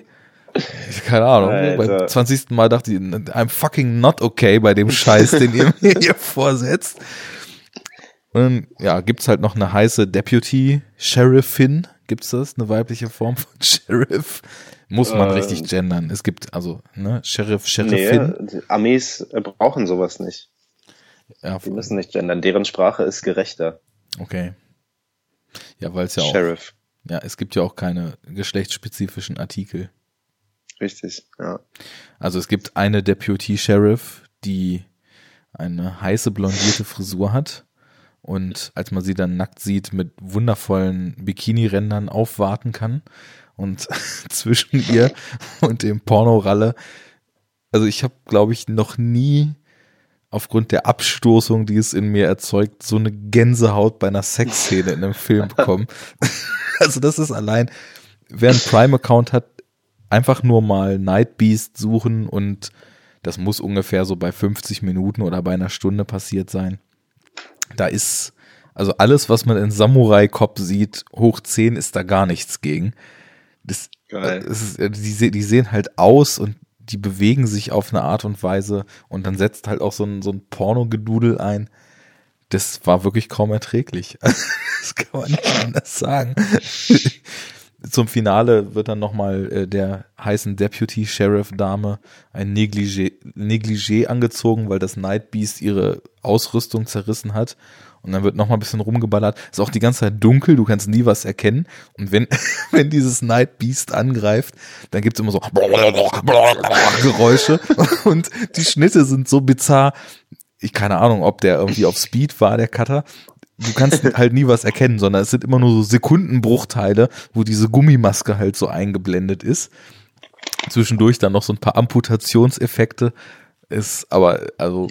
Groß, klingt super. Ja, war es aber nicht. Also, das war nicht nicht die Art von, von super, wo man halt irgendwie noch so einen gewissen Spaß draus ziehen kann, sondern ich bin halt, also ich habe den immer abends dann angefangen zu gucken und bin immer, mhm. wenn ich eine Viertelstunde gesehen hatte, eingepennt und habe dann auch, weil ich dachte, das lohnt sich nicht, immer da weitergemacht, wo ich eingeschlafen war, habe aber trotzdem vier Anläufe gebraucht.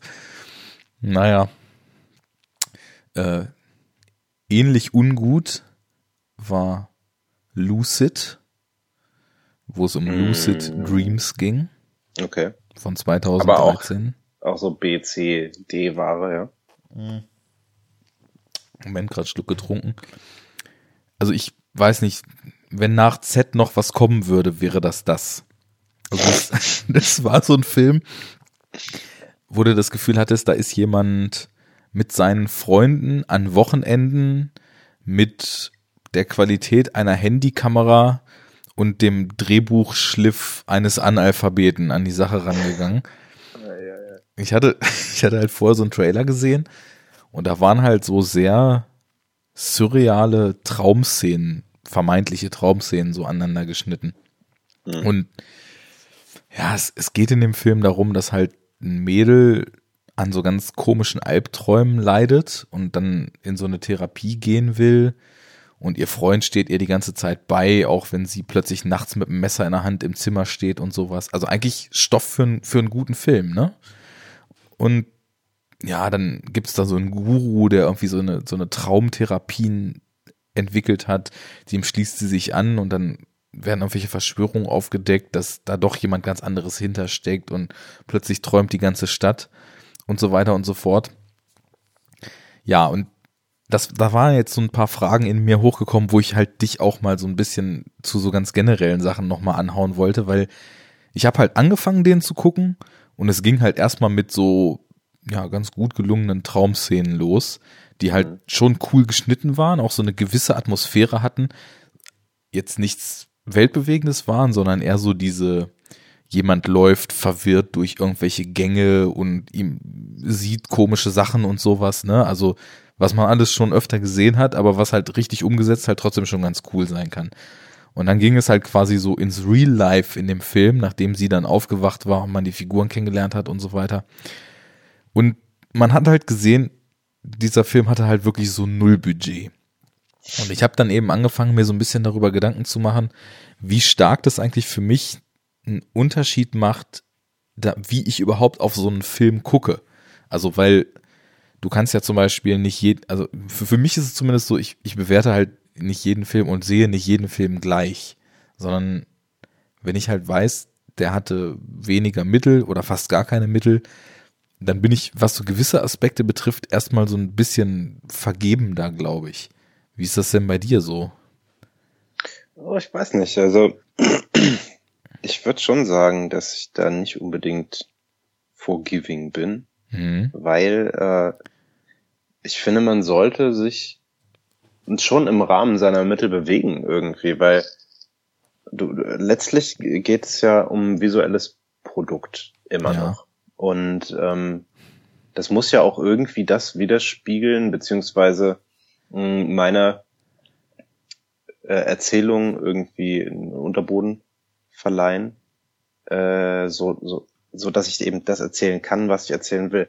Und wenn ich da irgendwas habe, was halt einfach mega cheap ist oder so und deshalb komplett rausfällt und das einfach unstimmig macht, dann ähm, finde ich das nicht, nicht ganz so cool, ehrlich gesagt. Klar, wenn man sich irgendwie jetzt so Trauma-Filme oder so anguckt, die sind ja auch vom Budget irgendwie so bei zwei Meter, zwei Mark halt, aber das ist ja, ist ja auch der Stil dahinter. Ja, die zelebrieren es ja auch. Ja, richtig. Wenn ich jetzt äh, wiederum an, an, was fällt mir denn jetzt mal spontan ein? Äh, keine Ahnung, ich weiß nicht. Also nein, bin ich nicht. okay. Ja, weil das war nämlich was, da habe ich am Anfang so ein bisschen eben dran rumgedacht und ja, um jetzt mal die Gründe dafür zu nennen, also diese Traumsequenzen, da kommen dann halt auch mehrere im Film, die waren wirklich gut gemacht. Also das muss man schon sagen. Der Film, der wurde irgendwie in so einer Personalunion von einer Regisseurin, wenn ich mich nicht irre, weil im Abspann stand halt der Name und dann hat man jemanden gesehen, der eben auch in dem Film mitgespielt hat und das war halt eine Frau, PJ Woodside, noch nie gehört, wird auch, glaube ich, niemals relevant werden, so wie das jetzt zumindest bei dem Film so aussah. Ähm, ja, dann, dann ging es so los und Traumsequenzen cool und dann normale Szenen und das war halt wirklich unterirdisch. Also es sah halt aus wie, weiß ich nicht, bei äh, Ingo von der Pommesbude im Wohnzimmer gefilmt und mhm. die Schauspieler waren halt ganz, ganz krass unfähig. Also wirklich schmerzhaft, so dass wenn man das Gefühl hatte, dass sie dann auch sind ja dramatische Szenen, sie weiß nicht, was mit ihr passiert und ihre Träume, alles ganz schlimm. Und dann versuchen die halt so Emotionen zu vermitteln und es funktioniert so gar nicht. Und ich kam halt so über diese Gedanken daran und dann wurde mir immer mehr so bewusst, nee, also auch wenn dieser Film jetzt keine, keine Mittel zur Verfügung hatte, du kannst trotzdem irgendwie auch ein Innenraum, der unspektakulär ist, halt trotzdem in stylischen Kamerabewegungen filmen. Gutes ja. Schauspiel in dem Sinne, wenn du Leute findest, die Talent haben, aber vielleicht einfach noch nicht bekannt sind, kostet in dem Sinne auch erstmal nix. Und ein anständiges Drehbuch zu schreiben, ist ja auch, wenn Sowieso du sowas, nicht, ja. so, wenn du sowas jetzt, äh, klar, ein Autor muss auch Geld verdienen, aber wenn jetzt jemand sagt, äh, das ist mein Herzensprojekt, ich will diesen Film irgendwie machen und der schreibt halt daran, dann soll er halt ein Jahr länger an dem Drehbuch schreiben, bevor er den Film macht. Jetzt so blöd mhm. gesagt, bis es halt tight ist. Und das ist in dem Film wirklich überhaupt nicht der Fall. Es war ein einziger Darsteller, der so annähernd sowas wie Charisma hatte. Und dann fiel mir halt so auf, nee, der Film ist jetzt halt einfach nicht schlecht, weil er sich keine anständige Ausstattung leisten konnte oder keine teure Kamera, sondern der Film war halt schlecht, weil keiner der Beteiligten irgendeine Form von Talent hatte. Bis auf diese Traumsequenzen. Ähm, die ganze Story. Ja, soll halt auch vorkommen, sowas. Ja, es wirkte halt auch wirklich wie so ein Hobbyprojekt. Ich habe keine Ahnung, wo Prime diese Lizenzen her hat. Das, die haben das ja wirklich auch mit Zeug geflutet. Das hat ja auch alles keine Synchro oder so. Ne? Also es mhm. wäre jetzt für mich jetzt für mich jetzt eh nix, was für mir wichtig ist, aber ist halt ein Indikator dafür, dass es dann tatsächlich auch von irgendeinem, ja wahrscheinlich Billigverleiher aus den USA ultra günstig die Lizenzen halt eingekauft sind von Amazon und das scheinbar weltweit verwertet wird einfach. Mhm. Ähm, ja, und dann habe ich mal so überlegt, was fallen mir denn so für Beispiele ein an so Hobby, Hobbyfilmen? Und kennst du Primer eigentlich mittlerweile? Mm, mm, mm. Nee. Ähm, Shane Carruth hat ja diesen Primer gemacht. Ist halt, da müssen wir unbedingt auch noch was zu machen eigentlich. So ein ganz, ganz weirder, in der Inszenierung total bodenständiger Zeitreisefilm. Und der Typ, der war Mathematiker und hat halt das Drehbuch geschrieben und den Score komponiert und sich eine Kamera besorgt und für 6000 Dollar über ein Jahr oder länger an Wochenenden mit seinen Freunden diesen Film gedreht. Mhm. Und der ist halt richtig geil. Also okay. nicht flawless, weil halt auch voll das übertriebene Rätsel, was da so mit diesen Zeitreiseebenen passiert, etc. Aber der sieht anständig aus. Das Schauspiel ist ausbaufähig, aber auf jeden Fall so, dass man es kauft. Und das geht halt auch für 6000 Dollar. Und na gut, der hat, der hat dann danach, hat er ein bisschen mehr Geld gehabt und Upstream Color gemacht, was ich ah, okay. ja, ja, ja. für echt einen der besten Filme der letzten Jahre halte. Ja, ich erinnere mich an den. Hast ja, aber gesehen? ich ist jetzt auch schon, ja, mhm. vor zwei Jahren oder so. Mhm. Ich glaube gerade, als der so rauskam. Mhm. Ja, fand ich super. Ja, ist halt auch so okay, ein totaler, ja, dann weiß ich auch, wer das ist. Totaler Flash-Film. Ja, in Upstream Color spielt er ja auch selber die Hauptrolle. Ja. Mit Amy Semates oder Seameets oder Seimetz oder Steinmetz oder was weiß ich denn. Es müsste so, also es gibt ja diese eine Seite, die einem vorliest, wie man Sachen ausspricht. Die müsste ich, ja, die müsste ich vielleicht mal dauerhaft offen haben und mir vor dem Podcast mal. Aber wir wissen ja auch immer nie, über wen's, über wen wir reden, ne? wo es uns hinträgt. Ja. Ja. Also meistens schon, aber letztlich nicht, wo man hinkommt. ja. Gut. Also ist bei dir schon so, dass du eher sagen würdest, wenn man jetzt das Gefühl hat, man kann das, was man machen will, mit seinem Geld nicht machen, dann lieber lassen oder erstmal ja, halt versuchen, was anderes zu machen? Ja, genau. Man kann ja auch probieren, irgendwas geschickt einfach darzustellen, ohne es darzustellen, also ja, nicht ohne es darzustellen, aber einfach nicht zeigen, dass man kein Geld dafür hat, weißt du? Mhm. Mm, wie gesagt, mir fällt leider kein gutes Beispiel ein, aber wenn man ah, jetzt mir. ach Gott, ja, okay. Und zwar äh, ist so ein, so ein Endzeitfilm, der jetzt dieses Jahr rauskam, lief auf dem Fantasy Filmfest und so, The Survivalist. Okay. Ähm, ja, da ist halt auch so die Story, Zivilisation ist im Arsch. Äh, ein Typ wohnt einsam im Wald, hat sich irgendwie mit Fallen und so weiter total abgesichert gegen Eindringlinge und lebt halt so ein völliges Einsiedlerleben. Und der Film geht los mit einer Grafik. Du siehst so zwei Punkte. Nee, du siehst einen Punkt. Und ähm, der Punkt ist Ölförderung. Und der läuft auf so einer Zeitskala so animiert lang, ne? Und dann siehst du so Ölförderung mhm. geht so in der Industrialisierung richtig hoch und immer höher, höher, höher und 2000 ist halt ein Riesenpeak und dann kommt so World Population dazu und steigt halt so mit der Ölförderung immer weiter an, an, an, an, an und dann ist irgendwann 2030 und plötzlich bricht die Ölförderung so ganz massiv ab, senkrechte Linie nach unten.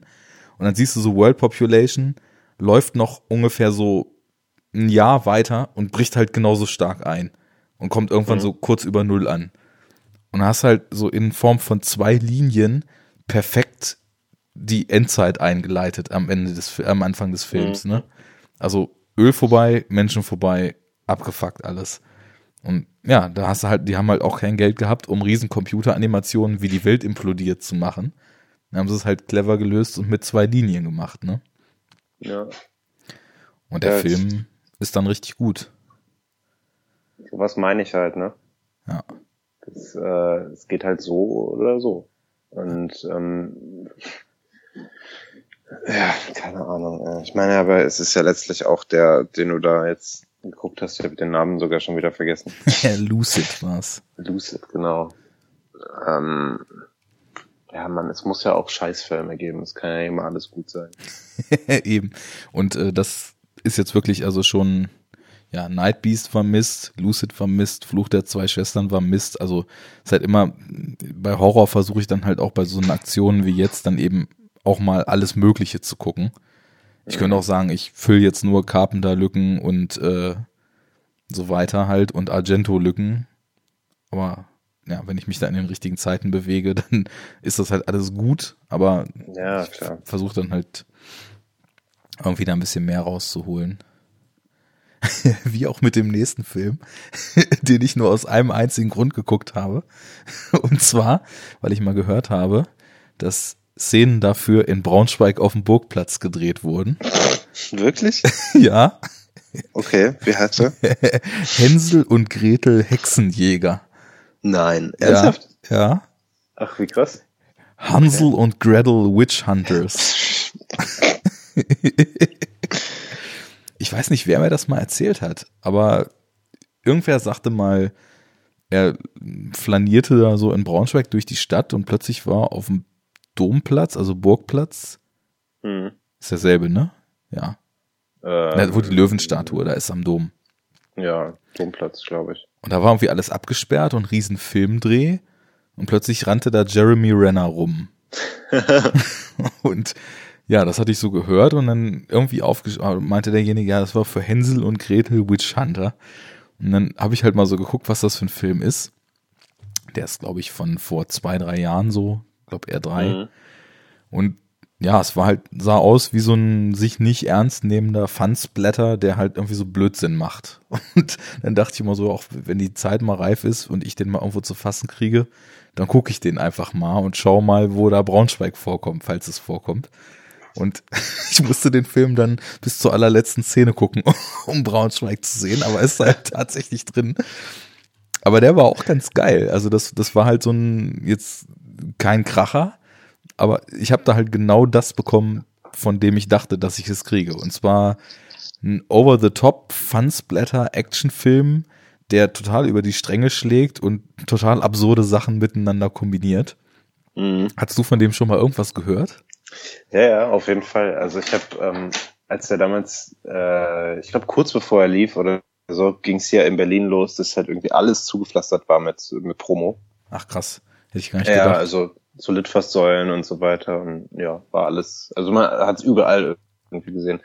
Ähm, da hatte ich es auf jeden Fall mitbekommen, dann hatte ich halt den Trailer gesehen, dachte so, ja, hm, ist halt so ein Film, kann man mal gucken, wenn man nichts anderes, also wirklich gar nichts anderes gerade hat. Mhm. Also gar nichts, gar nichts. und es war auch vor Netflix und Prime. Ja. Von daher wird diese Situation nicht mehr eintreten, Ja. dass ich gar nichts, gar nichts habe. Ähm, ja, und deshalb bin ich auch nie dazu gekommen, den zu gucken. Ich glaube, der lief halt irgendwann mal noch äh, im Free TV. Das kriegt man dann ja immer so am Rande mal mit, aber nee, habe ich dann letztlich nicht gesehen. Mhm. Ja, bei mir war es dann auch so. Ich habe gedacht, also bei mir war es andersrum. Ich habe gedacht, ich will den mal sehen, so wegen dieser Szene, die ich Mhm. dann, auf die ich dann gewartet habe. Äh, aber wenn der mal irgendwo in einem Streaming-Paket drin ist und jetzt ist er halt auf Netflix schon eine ganze Weile und da habe ich den dann mal geguckt. Ja, das ist einfach total geil absurd. Es geht halt los mit Hänsel und Gretel als Kinder, die äh, von ihrem Vater rausgeholt werden nachts und wir müssen hier weg und dann im Wald stehen gelassen. Dann kommen die zum Hexenhäuschen, was halt, wie das so ist, aus äh, Zuckerguss und so weiter zusammengebaut ist. Snacken halt erstmal diesen ganzen Zucker die ganze Zeit, von dem sie irgendwie duselig werden und dann holt die Hexe sie rein. Und irgendwie wirken aber diese Flüche der Hexe an ihnen nicht. Und dann botten sie die halt in den Ofen rein, verbrennen die. Und dann, das ist halt so ein Prolog. Dann geht halt so eine, so eine Anfangssequenz los, in der man halt immer so kleine Ausschnitte sieht und dann laufen die Credits und dann sieht man immer so Zeitungsausschnitte aus dem Mittelalter. Und sieht so, dass Hänsel und Gretel so total die Celebrities werden und so, so Land, das spielt halt in Deutschland, dann in Augsburg, ne? So mhm. wie halt Hänsel und Gretel Märchen dann damals eben auch in Deutschland natürlich gespielt haben und die, die sind halt so voll die Stars, weil sie halt Hexen jagen und umbringen. und haben halt auch so Fanboys, die dann kommen und Autogramme wollen und sowas. Und das Geile ist halt, das spielt halt so im Mittelalter, aber die haben halt so einen riesengroßen Knarren, mit denen sie unterwegs sind. Ja, das was, halt, gesehen. was halt hochgeht bis zu Gatlin Guns, die sie im Finale benutzen. und dann, also ja, das ist halt genau das, was man denkt, was man so kriegt. Das ist halt so ein Fun-Splatter-Action-Ding, was teilweise wirklich ein paar coole Gags hat, ein paar coole One-Liner hat, sich nicht ernst nimmt. Äh, Renner und äh, Gemma Arterton sind halt auch ziemlich badass, das muss man ihnen schon lassen. Also das können sie auf jeden Fall. Auch in dem Look, in dem sie rumrennen. Also sie sehen halt eher so aus, so wie die X-Men in den Filmen, so mit so schwarzen Lederanzügen okay. und ihren Knarren ja, und so weiter. SM-mäßig halt, ne? Ja, ja, total. Also, ja. wobei ich hätte gedacht, dass es noch ein bisschen oversexed ist mehr. Also, dass diese ganzen Hexen und mhm. so weiter halt noch in die Richtung mehr dargestellt werden. Das halt weniger. Ja, ich meine, gut, Gemma Arterton spricht halt so für sich der Name irgendwie, ne? Dann ist noch Peter Stormare dabei und Famke Jansen spielt halt, wo wir da bei X-Men sind, die, die Oberhexe. Und Jawohl. ja, das, also teilweise hat er echt geile Ideen, der Film. ist zum Beispiel so, dass irgendwann im, im Kampf wird plötzlich Jeremy Renner so schwindelig, also Hänsel, ne? Und er mhm. klappt dann weg und fällt auf den Boden und kommt gerade noch an so ein Päckchen, was er dabei hat und rammt sich so eine Spritze ins Bein und gibt sich eine Injektion und erzählt dann so, seit ich damals am Hexenhaus genascht habe, muss ich mir in regelmäßigen Abständen diese Spritze geben. So Diabetes vom Hexenhaus bekommen. und sowas in der Art halt, ne? Dann haben sie da ja. so ein so ein Defibrillator später zum Aufziehen, wo sie immer an so einer Kordel ziehen müssen und dem dann irgendwie in die Brust rammen, der dann von den Toten wieder erweckt wird. Und all so ein Kram. Also es ist halt total bekloppt und diese zwei Welten, die da zusammengepackt sind, also auf der einen Seite diese Märchenwelt und auf der anderen Seite Riesenknarren, äh, zerfetzte oder explodierende Körper und so, so Splatterkram, das passt halt überhaupt nicht zusammen, aber es ist halt schon irgendwie witzig und dementsprechend, ja, kurzweilig, geht glaube ich nicht mal anderthalb Stunden.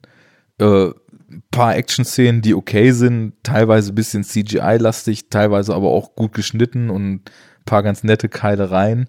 Also so, so einmal Futter, was nicht wehtut und mal ganz nett ist, wenn man halt mal Bock mhm. hätte, sowas zu sehen äh, nichts, was ich jetzt groß für Filmen empfehlen würde und nichts, wo ich jetzt jemandem groß von abraten würde. Zumindest ist es im Vergleich zu 100.000 generischen Actionfilmen schon irgendwie von der Idee so bescheuert, dass es irgendwie Spaß macht. Ich weiß auch gar nicht, da ging ja dann so eine komische Welle los von so klassischen Horror- oder Märchenfiguren plötzlich so neue Inkarnationen oder so, so seltsame Mischungen eben auch zu machen.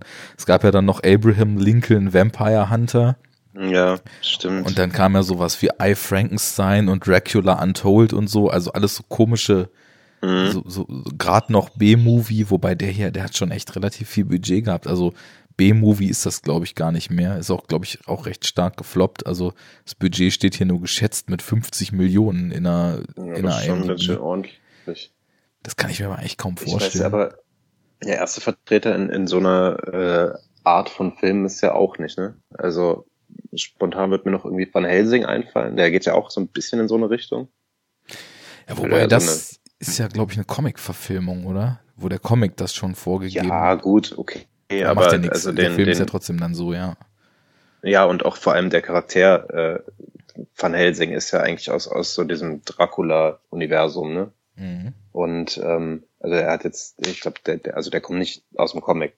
Und äh, sprich, der kommt irgendwie aus der Mythologie und so und dann wird er halt hochgepusht zu so einem Actioner, Splatter, wir fetzen die Vampire weg Film. Ja. Und das ist, äh, geht ja schon in so eine Richtung, glaube ich. Also das ist ja hier mit der, äh, mit, mit Hugh Jackman, glaube ich, von dem spreche ich gerade. Ähm, aber der hat halt nicht diesen, diese Comedy-Nummer, die ja. halt der ja offensichtlich hat. Also klingt auf jeden Fall so, als könnte man sich den mal angucken. Vor allem, wenn er auf Netflix ist, wie du sagst, vielleicht ziehe ich mir den mal rein, mal gucken. Ja, wo, also Comedy würde ich gar nicht sagen Ich glaube, das ist einfach ja, so. oder halt, ja, Comedy, so ich meine halt so ein bisschen Ton halt, angegaggt, ne? ja, Ja. genau. Ja. Ja, also es sind Mhm. teilweise auch richtig, richtig bekloppte Momente. Also als dann dieser Fanboy da tatsächlich ankommt und dann ist es halt auch wirklich so dieses awkward-mäßige, so bekannte Leute, die irgendwo in der Öffentlichkeit sind und halt voll abgenervt werden von Leuten, die halt irgendwelche Sachen von ihnen wollen, weil sie berühmt sind, ne? Und der la- lattet die dann zu und Jeremy Renner ist halt voll angepisst und versucht halt die ganze Zeit ihn abzuwimmeln und das war schon ganz nett. Also, und am Ende, also, soll ich verraten, wo der Burgplatz kommt? ja, verrat's mir. Ich, Und allen anderen. ja gut, wer kennt schon den Burgplatz in Braunschweig, ne? Aber das ist dann, also am Ende quasi, wo sie, das ist jetzt kein Spoiler bei so einer Art von Film, die Oberhexe halt weggedisst haben, da kriegen sie halt so eine Ehrung und latschen dann eben von dieser Löwenstatue so aufs Bild zu, was dann quasi den Abspann einleitet, wo sie dann sogar noch ein etwas größeres Team haben und weltweit dann anfangen, Hexen wegzunagen. In einem Sequel, was nie kam, weil das Ding halt brutal gefloppt ist. Ja.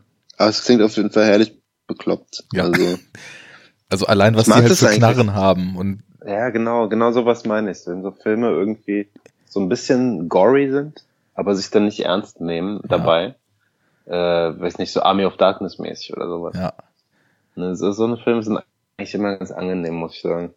Ja, das ist halt einfach mal so eine Art von leichter Kost, die unserem Filmgeschmack vielleicht ein bisschen mehr entspricht, als sich dann eine leichte Rom-Com oder so anzusehen. Ja, ja, wahrscheinlich. Ja, Peter Stormare spielt auch noch mit Hm, okay.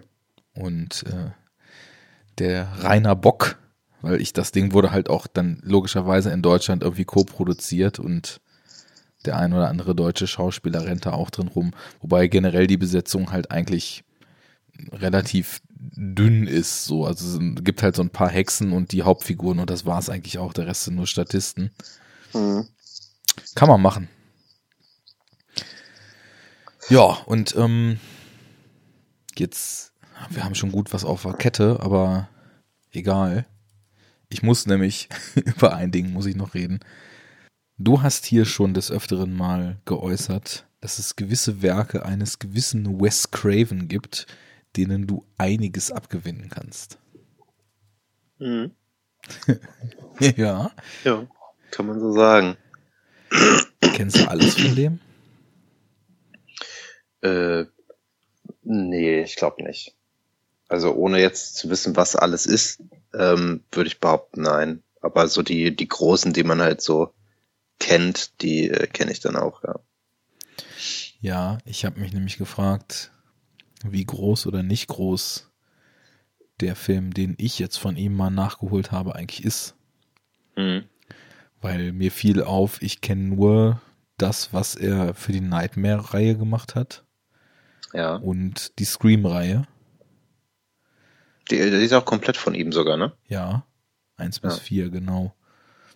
Und dann habe ich vor Ewigkeiten auch mal diesen komischen Eddie Murphy Vampirfilm gesehen.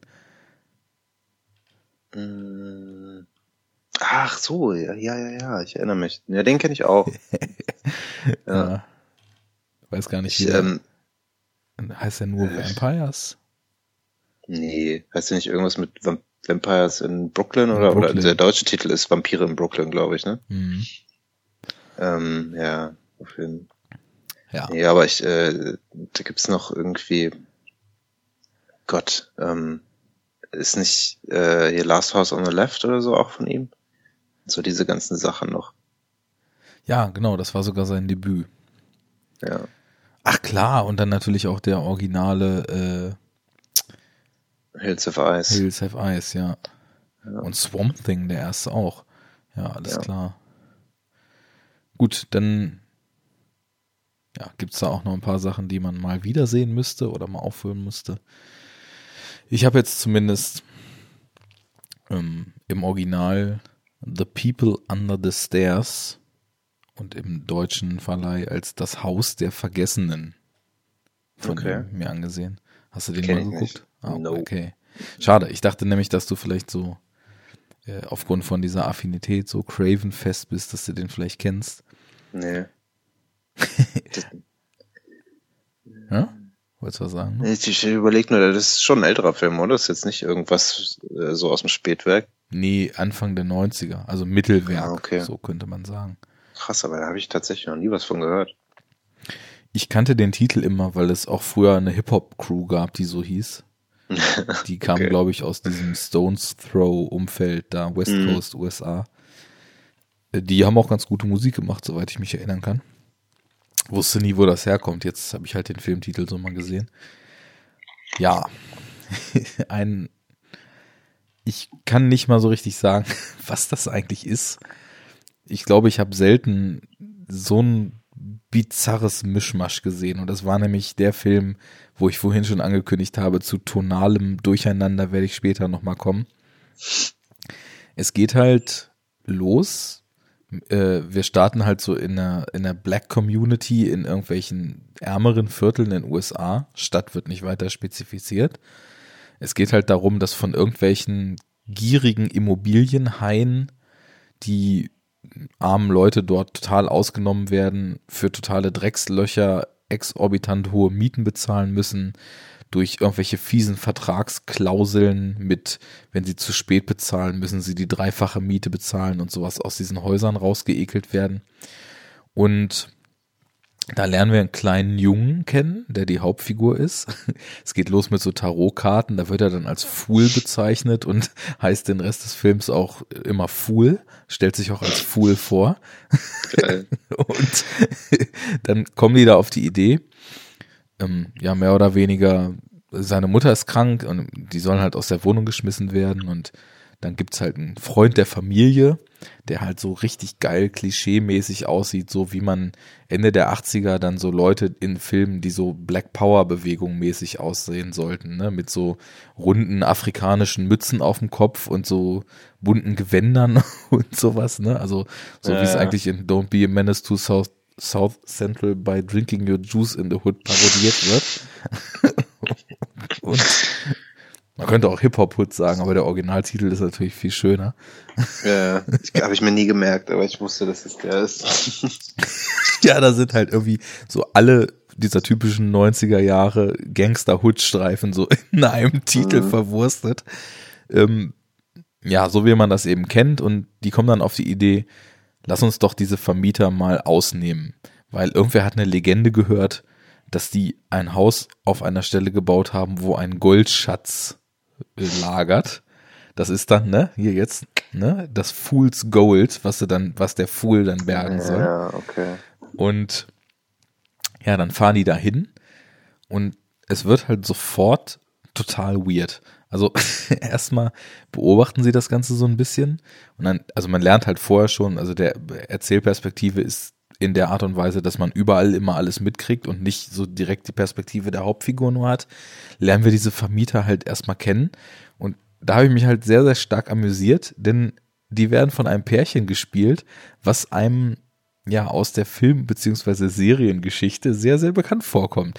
Und zwar sind es Wendy, Robbie und Everett McGill, vielleicht besser Ah, ja. als Ed und Na- Nadine bekannt.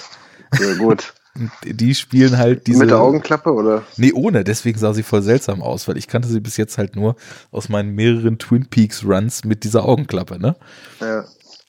Ja, und die spielen halt diese Vermieter und sind halt so völlig durch und haben halt eine Tochter, die da total verschreckt äh, von ihnen durch die Wohnung getrieben wird und nur angeschrien wird und dann sei ruhig, nur wenn du gefragt wirst, äh, so ist so, so ist ein anständiges Mädchen, so so hast du dich zu benehmen und der er dann, also die heißen halt auch im Film nur Daddy und Mummy haben gar keine Namen und Daddy erzählt dann irgendwas von wegen, ah, Geld, die sollen ihre Mieten bezahlen, dann haben wir noch mehr Geld und wirkt halt voll wie so ein Psycho schon. Und dann versuchen halt der kleine Junge, der Fool und äh, die anderen Typen durch Verkleidung erstmal so zu spionieren, was da eigentlich los ist.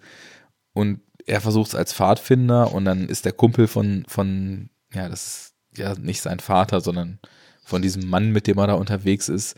Der Kumpel versucht als Typ von der Stromfirma der, oder Gasstadtwerken, der den Gasregler ablesen will, irgendwie versuchen sie in dieses Haus zu kommen, was halt auch wie so eine Festung gesichert ist. Und da drin, irgendwie kommen sie dann rein und da passieren dann plötzlich sehr, sehr seltsame Dinge. Und man hat das Gefühl, die Wände in diesem Haus beherbergen Schreckliches. Und im Keller ist auch alles nicht ganz koscher. Ja, und irgendwie, ich weiß auch nicht, dass ich weiß gar nicht, wie ich da ansetzen soll, weil also dieser Film deckt eine Bandbreite ab. Er startet halt mit dieser total krassen Sozialkritik, ne? Ich meine, es war ja auch Anfang der 90er und so. Äh, Grundrechte, Benachteiligung der armen Bevölkerungsschichten, Rassismus und so weiter. Dann wird er plötzlich zu so einem Kinderabenteuer eine Zeit lang, weil der, der Junge, der ist halt zehn oder so, ne? Der ist halt wirklich die Hauptfigur des Films. Okay. Ähm, dann sind die in diesem Haus drin und plötzlich kippt das Teil. Wir sind auf einmal in einem übelst krassen Horrorfilm drin. Der Score fängt an zu pulsieren, zu nagen. Also wirklich so Under the Skin Light mäßig. Ähm, mhm. Nur atonales Gestreicher auf einmal merkst du, in diesem Haus stimmt was nicht. Und dann sind wir auf einmal von einem Moment auf den anderen in Gebieten, wo es um Folter geht, wo es um Misshandlung von Kindern geht, wo es um Kindesentführung, Verstümmelung, das Ausweiden von Menschen, Umbringen und so weiter geht. Also es wird halt total krass. Diese Männer, mit denen der Junge dann da ist, die werden halt gefangen genommen, werden im Keller umgebracht, kopfüber aufgehängt, die Gedärme rausgenommen und so weiter. Plötzlich Alter. merkt man, dass, dass diese beiden, dieses Vermieterpärchen, dass die halt ihr ganzes Leben lang, dass die halt voll einen an der Waffel haben, und irgendwelche Kinder entführt haben auf der Suche nach dem perfekten Sohn und diese Kinder halt mit wenn, wenn die halt irgendwie zu viel gesehen haben, mit ausgestochenen Augen im Keller gefangen halten oder denen die Zungen rausgeschnitten haben, sowas, und mit dem Menschenfleisch füttern von den Menschen, die sie umbringen, die ganze Zeit. Und du dachtest, was, was ist denn jetzt los? Und auf einmal ist es dann halt so, die, die kommen dann wieder, also erst gehen die Männer rein, werden umgebracht, dann geht der Junge mit dem anderen Mann rein, äh, mit diesem, mit diesem älteren Schwarzen, guckt halt so, was da drin los ist und dann kommen die beiden halt zurück nach Hause und merken halt, hier ist jemand in der Wohnung und dann verstecken die beiden sich irgendwie und versuchen nicht erkannt zu werden. Und dann kam halt, also so eins der, der, der größten What the fucks, die ich jemals erlebt habe.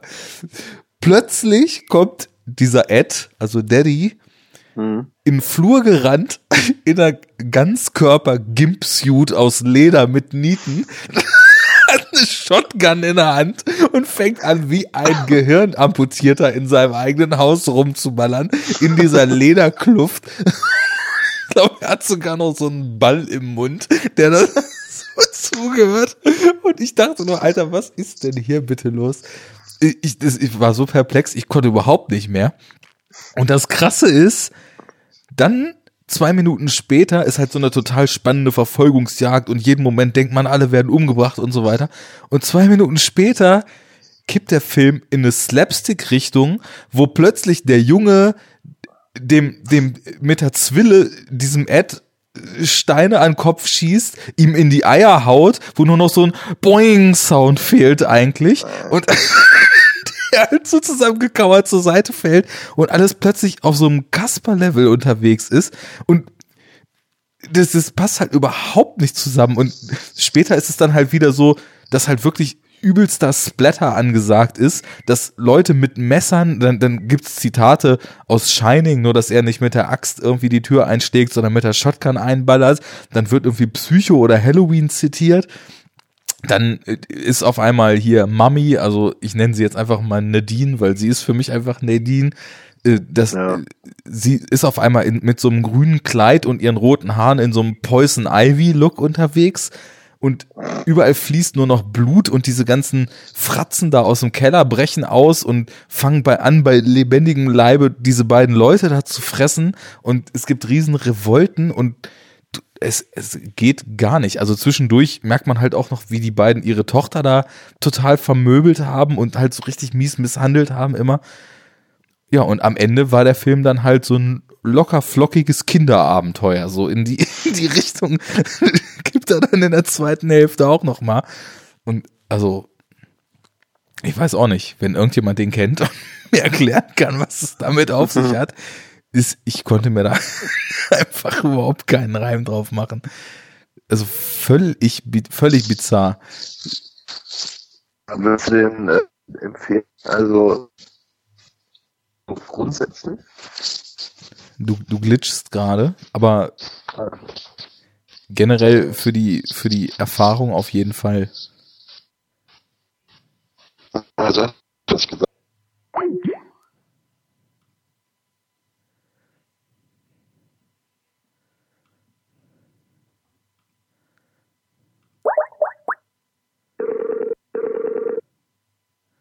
Weg war er. Ja, jetzt glaube ich wieder besser. Hm. Sehr komisch. Du warst ein Roboter. Robot. Äh, ich habe gefragt, äh, ob du den empfehlen würdest, genau. Weil irgendwie, es klingt halt mega absurd. Also wirklich. Total.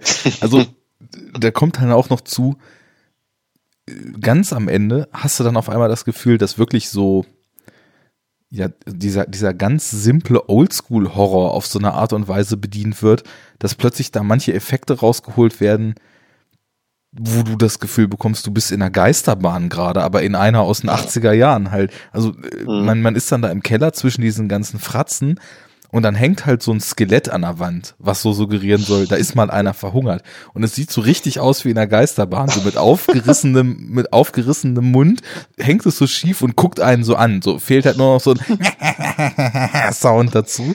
Oh Mann. so, ich weiß nicht, das, das ist, also, der war irgendwie, also auch eigentlich ganz cool, aber also so durcheinander, dass man ihn eigentlich deswegen allein schon gucken muss, weil ja, dass das überhaupt nicht zusammengeht und man sich auch fragt, ja, man, man weiß so gar nicht, was das sein soll und vor allem für wen das sein soll, weil wenn es jetzt ein Kinderabenteuer sein sollte, dann funktioniert das hinten und vorne nicht, weil das ist, also da sind teilweise so gorige Szenen drin, dass ich halt auch auf Amazon Prime, wo man den gucken kann, gesehen habe, dass da im Streaming-Paket scheinbar eine ehemals indizierte FSK 18 Fassung zu sehen ist. Okay. Und äh, ja, dann auf der anderen Seite gibt's halt Sackschläge und Zwillenschüsse und dämliche Sprüche. Also da, da kommen dann auch so komische One-Liner zwischendurch, die das so, so auflockern sollen. Die das abrunden.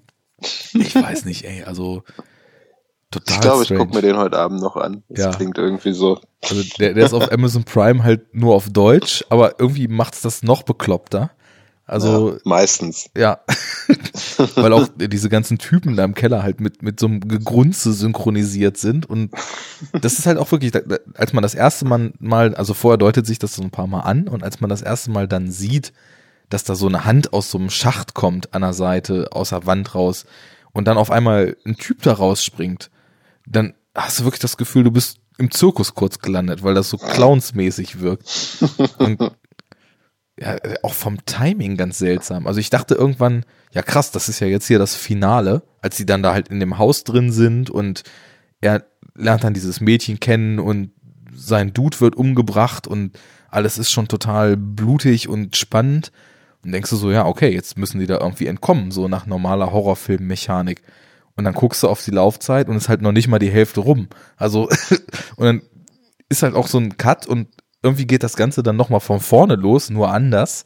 Also kann man sich gar keinen Reim drauf machen. Das ist, ich glaube so, Wes Craven ist halt auch so jemand, da kann man auch mal so den Kompliz Kompletionisten walten lassen und sich den einfach nur mal auch im Vergleich so ansehen, weil man sich, ja. vielleicht kannst du es mir sagen, ich raff's nicht, für wen der Film sein soll. Also, oh, ich weiß nicht, also äh, das war jetzt Anfang der 90er, ne? Ja.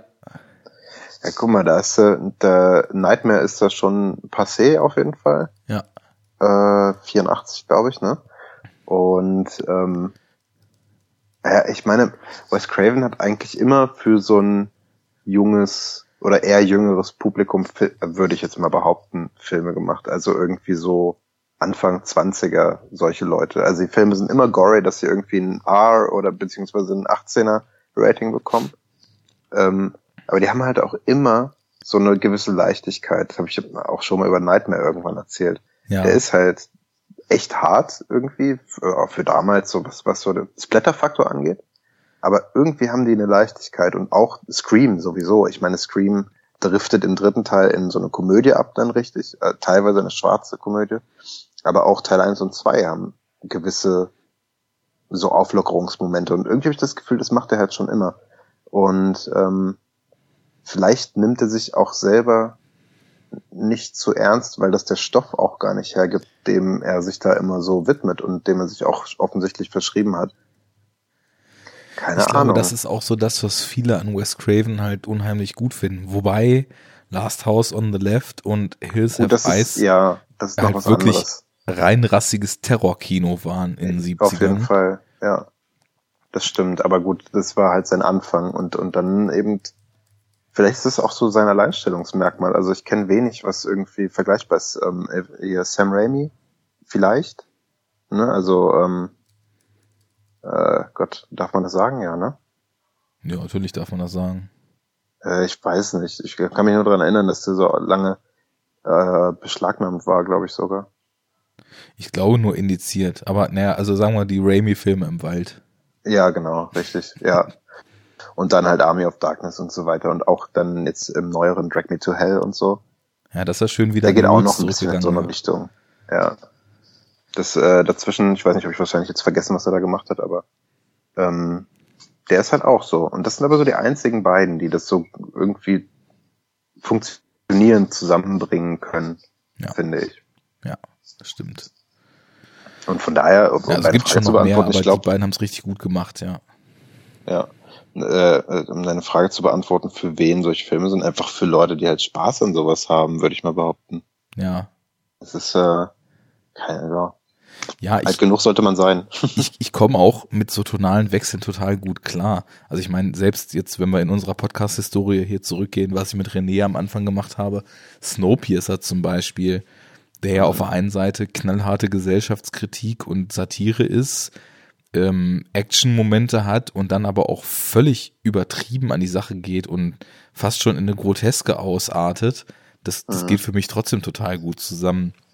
Und ja, aber hier, also ich glaube, der Punkt ist einfach, dass ich noch die Spanne ist so groß zwischen einem leichten, sich noch fast so 80er-mäßig anfühlenden Kinderabenteuer und Kindesmisshandlung, Kannibalismus und, und Ausweidung von irgendwelchen Menschen, die anderen Menschen, die man jahrelang misshandelt und eingesperrt hat, zum Fraß vorgeworfen werden.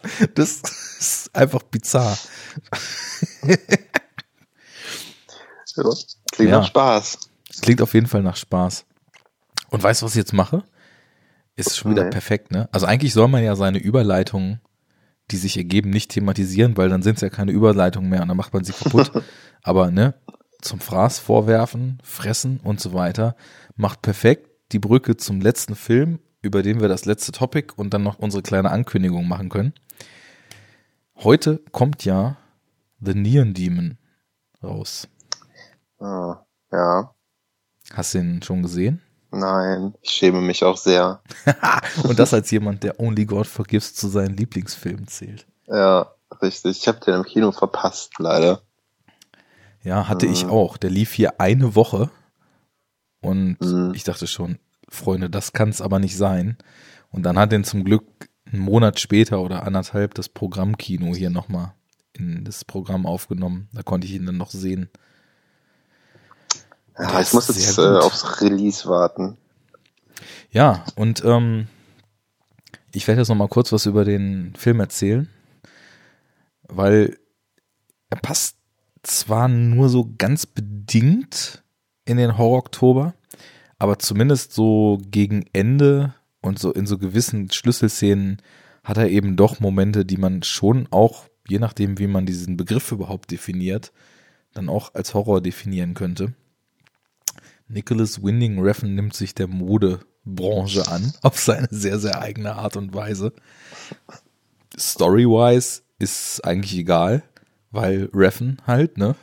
also kleines mhm. Mädchen mit großen Träumen kommt nach LA, wird zum Naturtalent erkannt und verliert sich etwas in ihrer Hybris. Und so kann man das, glaube ich, schon zusammenfassen, worum es in dem Film geht. Aber den wirst du lieben, wenn du die letzten ja. von ihm auch schon großartig fandest. Ja, weiß ja, wie ich dazu stehe. Von ja. daher, also ich habe auch ehrlich gesagt nichts anderes erwartet. Ja, also ist echt stark. Ich, ich fand, er hat jetzt in dem Film nochmal ja, seine Stilistik eigentlich fast noch mal mehr ins Extreme überzeichnet, wobei man sich jetzt fragen kann, ob das nach Only God Forgives überhaupt noch ging, weil der ja schon wirklich, also so eine schleppende Langsamkeit in sich hatte, dass, glaube ich, jeder herkömmliche Filmgucker sich einfach nur noch äh, fragend und kopfschüttelnd abgewandt hat und nicht mehr wusste, was das da alles soll. Und mhm. ja, bei dem ist jetzt ganz schön, Reffen zelebriert halt sein Sujet, dem er sich da widmet, total krass, weil es geht halt, es geht um Mode, es geht um diese Oberflächlichkeit, es geht um Fassade, es geht um die Wirkung von, von optischen Elementen. Und das ist natürlich für seinen Style total wie geschaffen. Und deswegen, ja, gibt es teilweise wirklich minutenlange Montagen, wo einfach nur Bilder und Sound wirken. Äh, Cliff Martinez hat Soundtrack-wise, glaube ich, sogar noch krasser abgeliefert als bei Only God Forgives.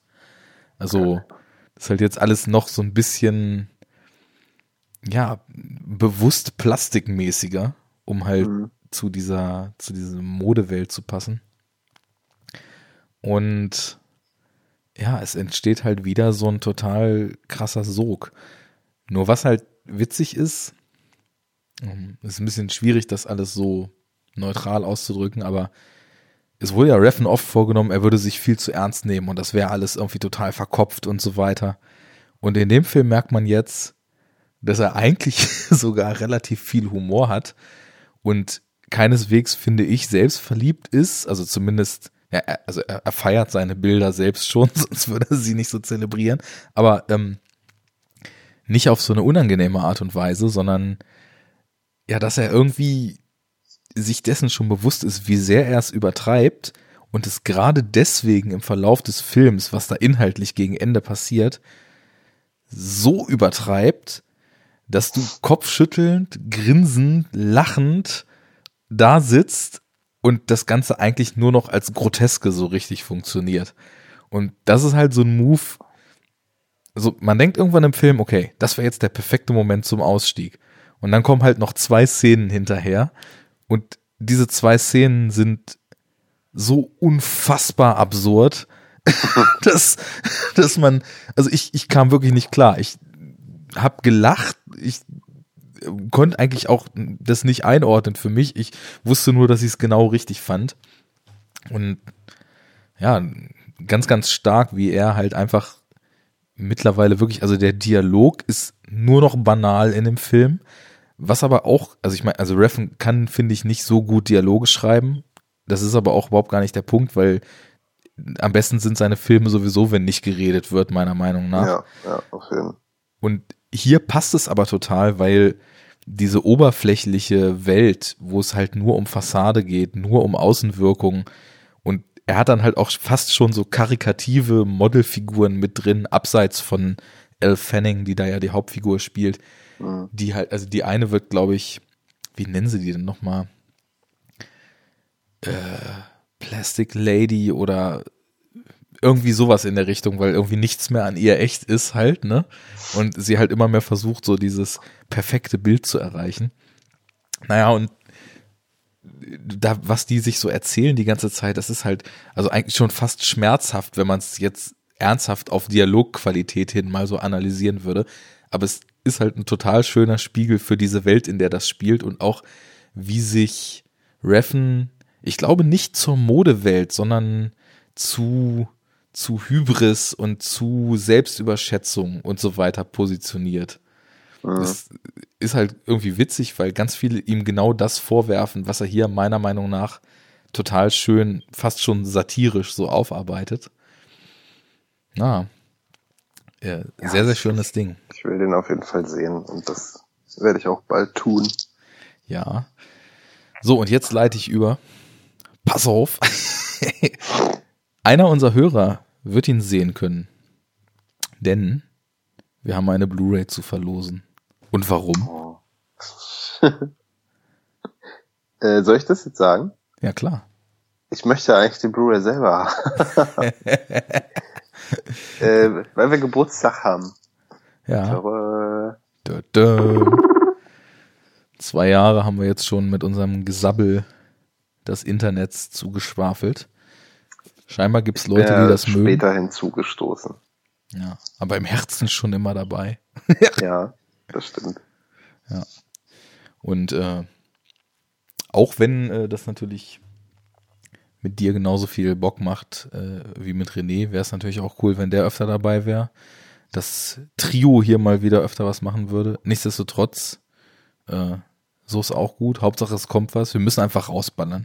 Wir müssen gar nicht so viel immer überlegen, was und Termin und hier und so. Einfach raus. Inhalt ist auch egal. ja, sowieso. Wir sind ja eigentlich, insgeheim sind wir ja eh nur ein Laber-Podcast. Sowas wie der Einschlaf-Pod oder so. Mit, ja, mit einem gewissen Filmfokus. Ich glaube, den darf man uns dann auch nicht absprechen. Nee, sollte man auch nicht. Da geht's ja schon eigentlich immer drum. Wobei wir da ja eigentlich auch mal mehr machen wollten, aber dann müsste ich erstmal eine Current-Gen-Konsole haben. Ja, das stimmt. Das stimmt. Ja, Wir haben auch erst einmal alle drei zusammen, oder? Oder waren wir zweimal? Äh, nee, schon äh, vier, viermal, glaube ich, alle drei zusammen. Nein. Wirklich? Obwohl wir haben einmal das Roundup gemacht, wir haben Star Wars gemacht, wir haben künstliche Intelligenz gemacht. Ja, da hört's glaube ich auf. Okay, dreimal. Ja. Wird Zeit, wird Zeit.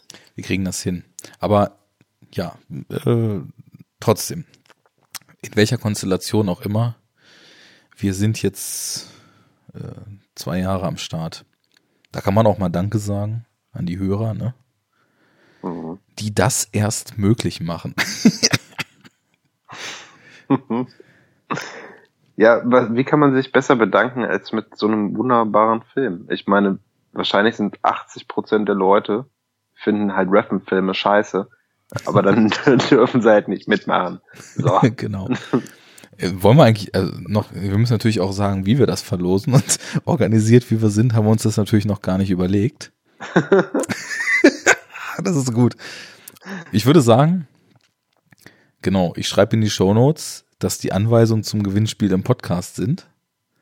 Das ist schon mal gut. Mhm. Und ja, dann würde ich jetzt sagen, wir müssen uns mal ausdenken, was die in die Kommentare schreiben sollen.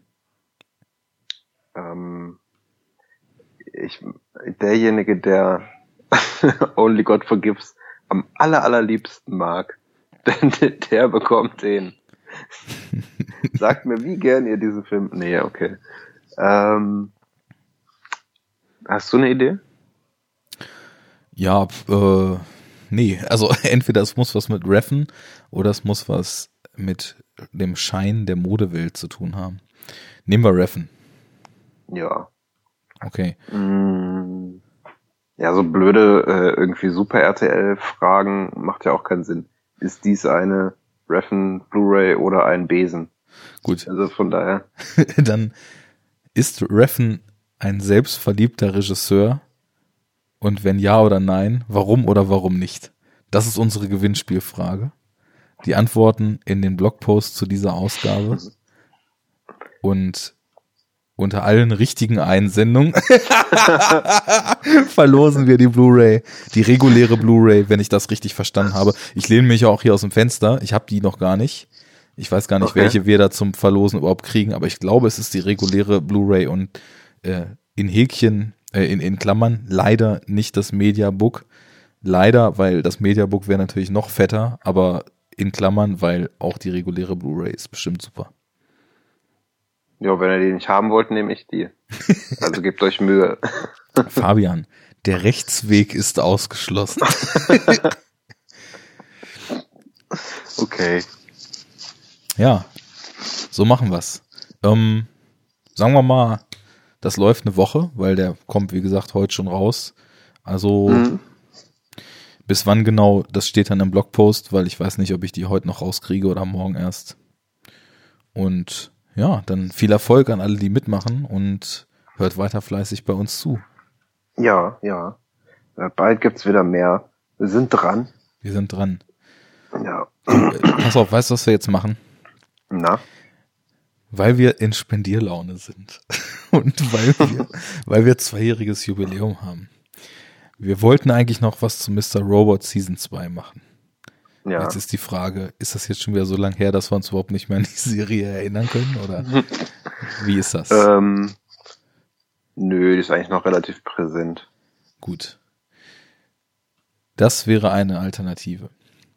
Und jetzt gucke ich mal in, unsere, in unser Planungsdokument und schaue mal, was wir hier so an, an Planung haben. Genau, wir geben jetzt zwei Sachen zur Auswahl.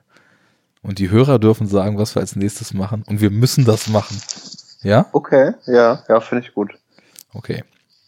Also, wir haben, wir haben hier, ich gehe jetzt einfach mal hier unsere Liste mit den Triple-Sendungen durch.